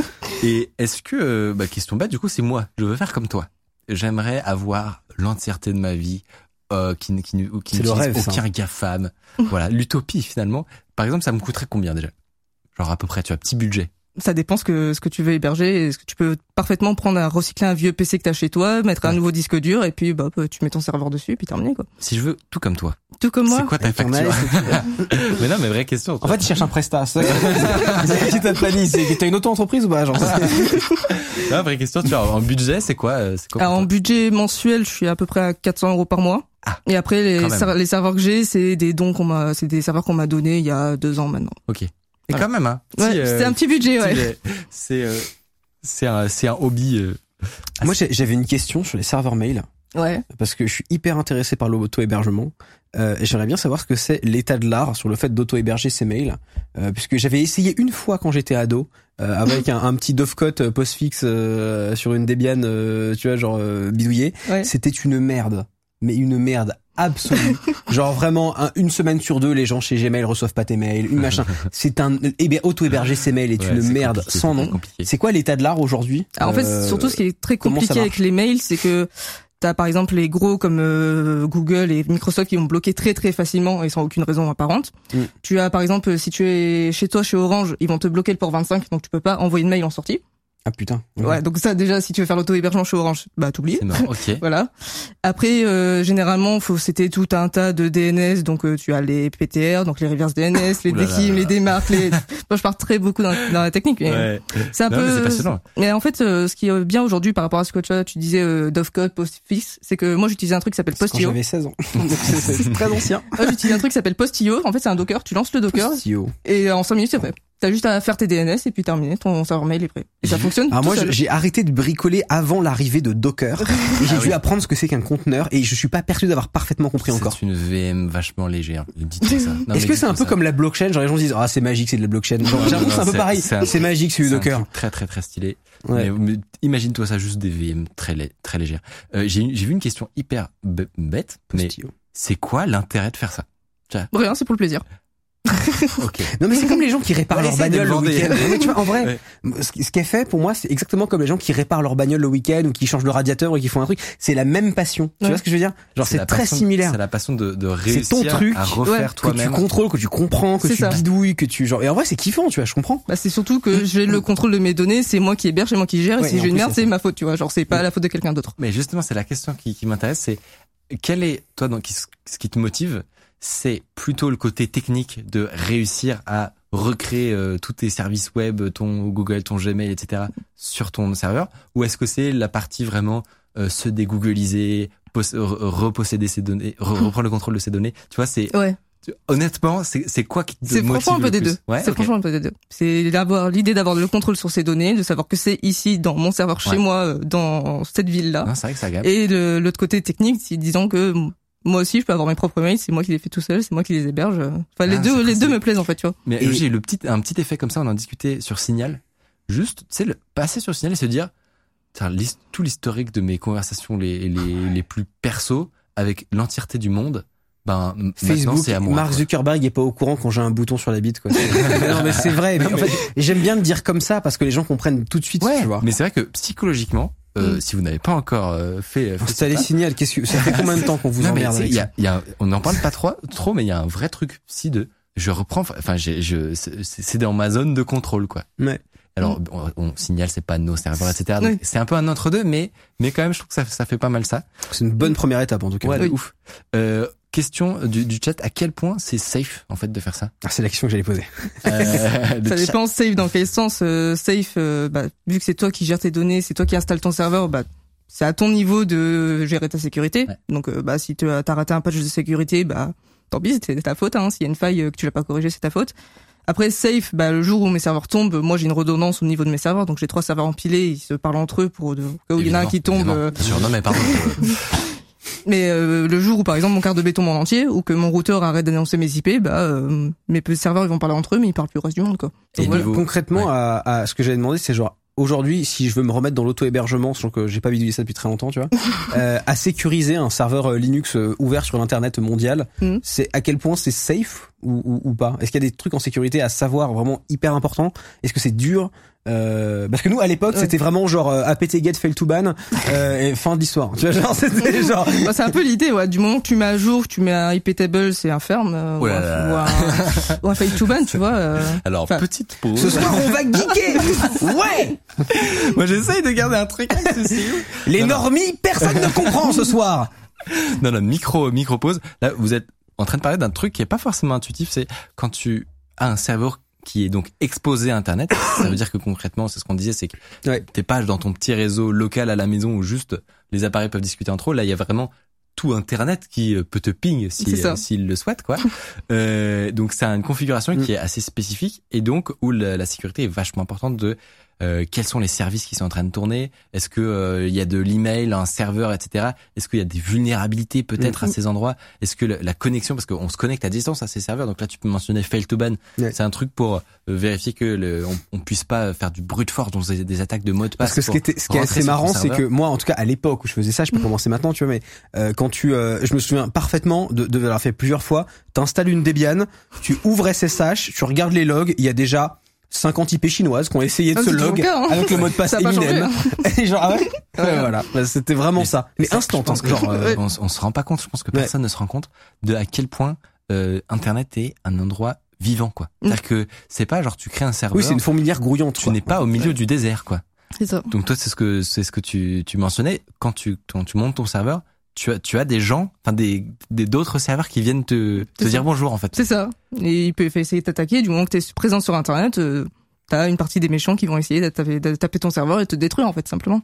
C'est ouf. Et, Ouais. et tu sais d'où elles viennent par exemple ces IP Je t'avoue que je juste je banne et puis euh, Ouais, je regarde ça. pas plus, quoi. Je sais pas plus en détail. Mais je serais curieux de voir c'est quoi les tu vois les les pays ou les zones qui sont Parce les que ouais, plus moi, moi, ce qui me, ce qui me ferait peur à l'idée de tout, tout auto-héberger, même si j'en ai envie, c'est que je me dis, tu vois, je suis pas là où je suis en pleine nuit. Est-ce qu'il y a des systèmes automatiques qui peuvent venir, attention, intrusion, sur machin, tu vas m'envoyer un warning, un truc, parce que, en fait, t'es pas tout le temps devant euh, ton truc à checker, tu Ouais. vois, genre que c'est la galère ou pas, quoi. Je Et- sais pas comment tu fais, toi, personnellement, mais... Bah après, moi, j'ai un monitoring. Ça m'envoie des alertes sur Telegram si mon service tombe ou, tu vois, si IP répond plus, tu vois. Mais c'est juste un mais message c'est pas forcément la sécurité, c'est plus sur, Oui. sur l'uptime, quoi. C'est ça. Enfin, ou le service qui tombe, par exemple, par exemple, si tu te fais attaquer et que tu vois que ton, ton CPU monte à fond, ça va Ah oui, t'alerter là, ça aussi, va tu vois. Ouais. Ça s'appelle comment ça t'as un mineur de crypto-monnaie qui s'est logé dans ton C'est serveur. ça. au hasard. Euh, ok, méga stylé. Et alors, il t'est déjà arrivé genre une dinguerie ou un, un truc que t'avais pas forcément euh, prévu sur tes, tous tes trucs qui tombent d'un coup Mm. euh, Bah, très souvent, c'est une mise à jour qui se passe mal et je suis obligé de me déplacer au data center pour aller rebooter le, le routeur, ouais. C'est ouais. Et il est où du coup? C'est à mon, à mon travail, en fait. Donc c'est Oh, facile. ça va, Non, c'est vrai. Ouais, mais en fait, généralement, quand je fais les mises à jour, c'est le week-end. Mais je devrais pas faire ça, en fait. C'est pas une... Le vendredi soir, la fameuse. c'est ça. Mais euh, ok, donc vraiment, c'est- c'est parce qu'on a on a cette image un petit peu des serveurs, le nuage, le cloud, ça. Cet endroit n'existe pas vraiment finalement. Mais non, C'est juste l'ordi d'un gars. En fait. tu vois, tu- Et, concrètement, quand tu quand t'achètes du poulet sur Amazon, tu utilises juste l'ordi à Jeff. Tu vois, Genre, vraiment, c'est c'est pas du cloud magique, c'est juste l'ordi du chauve. Hein, c'est euh, Mais mais c'est c'est pas forcément intuitif honnêtement Ouais. de se dire que Ouais. en fait bah si les data centers c'est juste un endroit tu sais où il y a des Des machines, serveurs. des machines qui sont empilées Et il y a des gens qui les maintiennent. En plus. Ouais. et du coup toi c'est c'est mon métier. C'est c'est une partie de ton métier et quel du coup qu'est-ce que ça ressemble à quoi tu vas d'installer mettons je, je commande un serveur genre donc dédié Mm. euh, chez toi comment ça se passe tu vois? Bah, tu vas installer l'OS que tu veux. Donc, par exemple, une Debian ou une, euh, ou une XCPNG ou whatever OS que tu veux. Ouais. Euh, après, nous, on a du service d'infogérance. Donc, euh, soit nous, on va s'occuper de gérer ton, par exemple, si tu as un site web, nous, on va s'occuper de la page, du PHP, de tout ce qui permet d'avoir ton site web en ligne. Toi, tu pousses ton code et puis euh, nous, on s'occupe du reste. Ou alors, nous, euh, si tu fais pas de l'infogéré, donc tu as un serveur tout seul, euh, tout seul sans rien, nous, on Ouais. te donne l'accès et c'est, voilà, tu te débrouilles. on t'installe le serveur sur le oui mauvais donc quand tu dis un, un, seul serveur c'est que vraiment tu tu prends le la baie ou elle est peut-être déjà installée Déjà installé. Généralement, je branche une clé USB, je l'installe et puis après, euh, je mets l'IP et puis euh, voilà. Mais c'est ouf de se dire que vraiment que- enfin toi, quand tu cliques sur le bouton euh, Commander. ouais c'est ça En fait, non. vraiment- il y a il y a elle à roller. qui là. Après, maintenant, aujourd'hui, on a des services automatiques, mais Ouais. pour certains cas, euh, je descends encore dans le data center, brancher ma clé USB et puis euh, Est-ce que vous avez des rollers dans le data center? Non. Enfin, Je trouve ça vachement stylé. en fait. très très très décevant. Est-ce que est-ce que tu si pour quelqu'un donc qui serait tenté par euh, par l'aventure, même commencer un truc hyper simple, qu'est-ce que tu conseillerais tu vois pour mettre un petit pied dans l'auto-hébergement et et soi-même mon- monter ses propres services Bah, ça dépend à quel niveau tu veux bidouiller. Par exemple, si tu veux faire la super bidouille, tu peux acheter une Raspberry Ça coûte pas trop cher. Tu l'installes chez toi et puis tu commences à installer un Debian. Tu regardes qu'est-ce que tu peux installer. euh, Par exemple, juste monter Donc, un serveur web. C'est une petite carte, euh, C'est ça. un micro ordi C'est ça. et Debian, donc être un, c'est un système d'exploitation. euh, C'est de- ça. Et par exemple, juste monter un serveur web, tu sais, ça, ça peut être un, un super projet. Tu fais un petit site, tu achètes ton nom de domaine et tu fais pointer sur, sur ton IP chez toi, à ta maison, et puis, là, tu vois, ça, c'est le premier petit jeu, tu vois. D'expérience, c'est autant une bonne aventure qu'une horreur les Oui. serveurs web. hein. Mais que- comment ça s'appelle déjà sur Apache les virtual hosts les comment ça s'appelle? C'est ouais. C'est une merde pas en possible. plus, ce tu dois faire de la redis. Si, si tu restes redirection basique, pas- ça va. Après, dès quoi, tu, tu Je me souviens de voir mais péter le crâne sur c'est un peu la fausse bonne idée, la fausse bonne idée, le, le truc à la maison, parce que tu, tu te bats avec souvent ton routeur. Tu mentionnais Oui. Orange qui t'empêche Ouais. de faire du mail. Ouais. Tu te bats ouf, avec ton routeur pour faire passer euh, les D'ailleurs, requêtes. tiens, euh, c'est c'est une bonne question pour toi. C'est quoi le meilleur héberge euh, FAI en France Si on veut faire de l'auto-hébergement, un qui te fout la paix. Je pense qu'il n'y en a aucun qui te fera la paix. Ah ouais? Ouais. C'est vraiment aussi. Ils font ce qu'ils veulent, en fait. et, et pourquoi ils sont autant contre l'auto-hébergement Du coup, c'est quoi la logique à ton avis? Parce que ça leur apporte, euh, si tu mets tous tes services chez toi, comment ils font de la thune? Ah, tu veux dire, euh, ouais, bah après, c'est- enfin, Orange me vend pas Orange. des serveurs Minecraft, vois. Bah, en soi, oui, euh. non, mais Orange, ils vendent du service euh, derrière. Ils ont leur Ah, mail, oui. ils ont Oui, d'accord, ok, donc, je tu veux dire. Orange ont un service mail. Pourquoi ils bloquent le- le... port 25, le port qui sert à l'envoi de mail? J'avais pas pensé à ça du tout, tu vois. Parce qu'ils ont un service C'est hyper Orange, logique, euh, en fait. bah voilà. Tout. et, alors justement, c'est un nouveau problème que tu vas avoir peut-être euh, après cette En émission. fait, j'ai- j'ai j'ai acheté un Raspberry Pi pour une vidéo sur ma chaîne qui Ouais. n'a rien à voir. Euh, mais le truc, c'est qu'après, j'aurai un Raspberry Pi. Ouais. Et donc, du coup, je sais très bien que day one où j'ai fini de tourner ma vidéo, je vais euh, je vais mettre un OS euh, libre dessus euh, énervé euh, et je vais j'ai installé déjà un un PeerTube, et deux euh, deux trois deux trois trucs un peu un peu rigolos, genre un raccourcisseur de lien, en fait des services faciles, tu vois. Ouais. Un raccourcisseur de lien, c'est tout con. Ouais. Euh, mais clair. en fait, euh, tu vois, genre euh, shorten.hardis.me, bah en fait c'est facile. non mais c'est facile à faire en Non, fait, tu vois. c'est vrai. Et, euh, et voilà quoi. Et je vais commencer par là doucement. Et après, moi je vais te dire mon rêve. Dans l'auto, parce que l'auto-hébergement, ça me parle de fou furieux. Mm.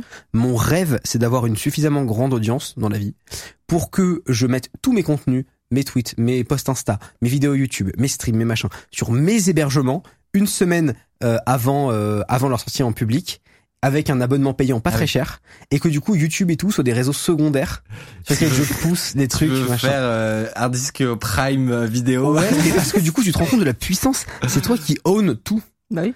T'es plus pieds et poings liés au dernier changement non, analytique de YouTube, de machin. Tu te rends euh, compte, le- la, le- enfin, ça, pff, ça enlève un stress énorme, quoi. Ah, mais- Auto-hébergé, c'est... Écoute, si tu y arrives. Euh, Je pense pas que j'y arriverai. Mais en tout cas, parfois, moi, quand je rêve de trucs, je suis là, genre, ce serait vachement bien. Ouais, non, non, mais clairement. Il y a, il y a- je, je sais qu'il y a des, euh, des services type euh, Ghost. Je sais pas si t'as entendu parler de Ghost, Non. qui est dans le la, la longue série de tous les services dont, dont on a parlé. Ghost. Un truc qui permet de faire des forums et qui est très très très non pas des forums n'importe quoi des blogs Des blogs, c'est ce que j'utilise moi. Et c'est hyper hyper C'est une sorte de médium, mais euh, auto-hébergé. Exactement C'est ce que j'utilise pour mon blog. c'est la meilleure description ouais ça Ouais, marche hyper bien et, euh, et vraiment c'est ça ne tu, tu mentionnais le la, la non euh, le- les interfaces absolument euh, infâmes des, des outils open source Il y a, il y a bien mon blog. il est très très très, très clean et Ah non, ouais, l'interface non, de- franchement, d'ailleurs, si je peux, on peut dire un truc parce qu'on parle beaucoup de libre et d'open source ce soir. Ouais. Je, franchement, je mets un bounty gratos. Vous savez quoi J'ai parié déjà 500 balles sur machin. Je, premier degré, prenez-moi au mot. Je, je remets 500 balles sur s'il y a des devs de logiciels euh, open source énervés qui ont qui touchent beaucoup de monde.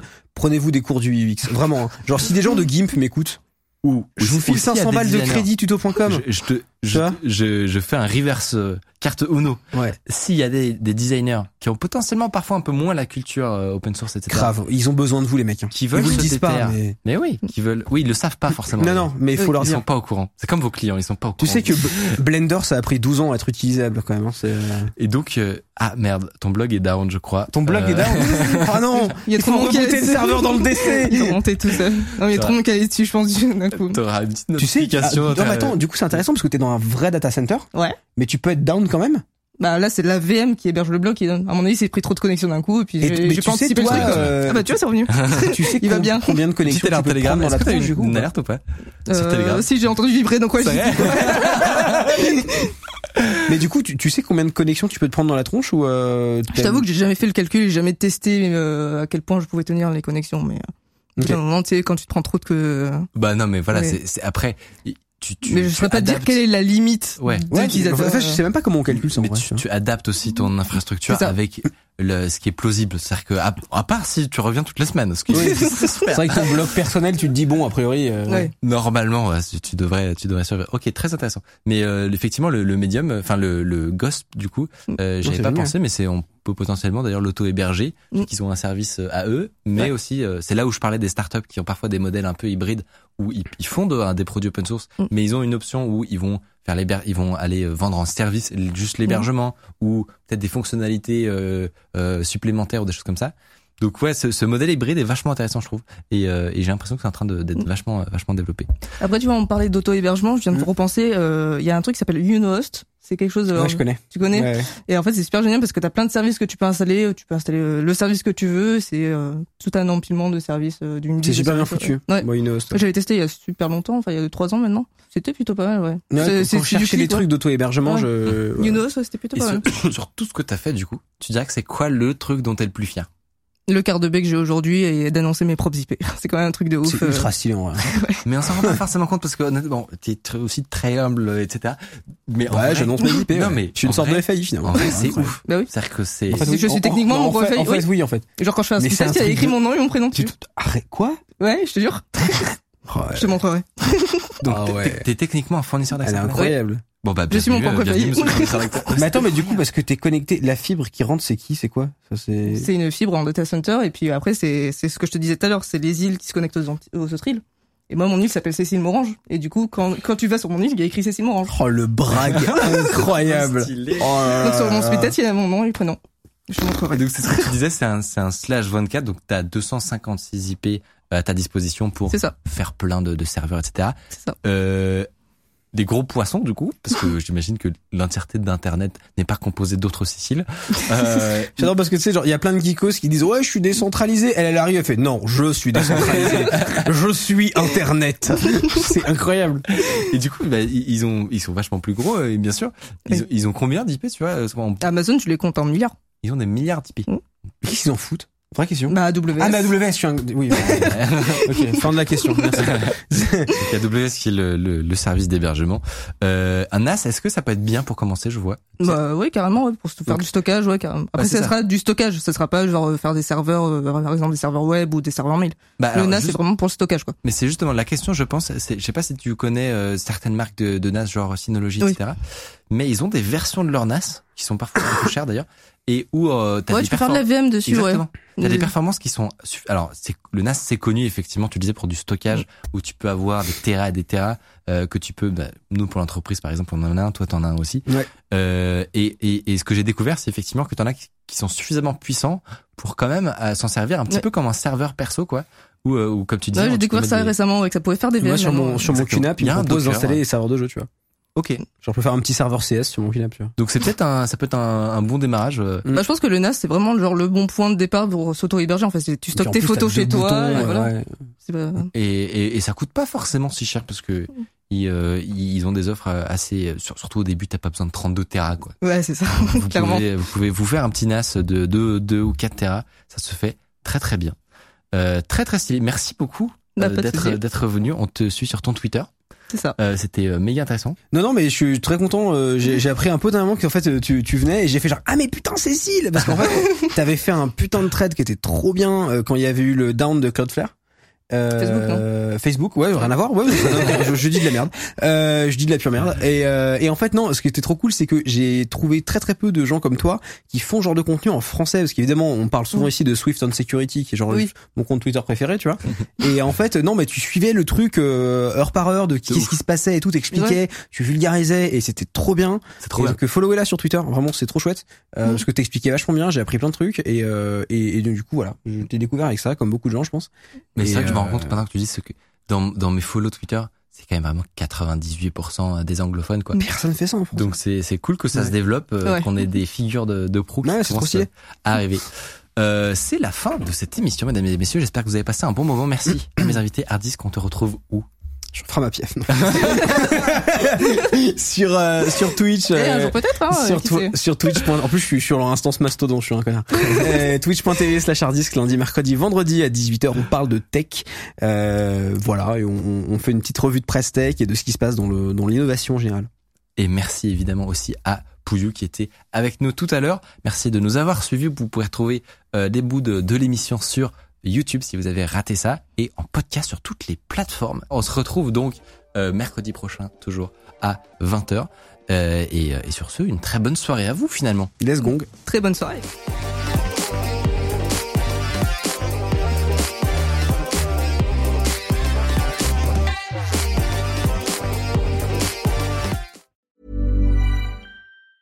Ever catch yourself eating the same flavorless dinner three days in a row? Dreaming of something better? Well, HelloFresh is your guilt-free dream come true, baby. It's me, Kiki Palmer. Let's wake up those taste buds with hot, juicy pecan-crusted chicken or garlic butter shrimp scampi. Mm. Hello Fresh. Stop dreaming of all the delicious possibilities and dig in at HelloFresh.com. Let's get this dinner party started.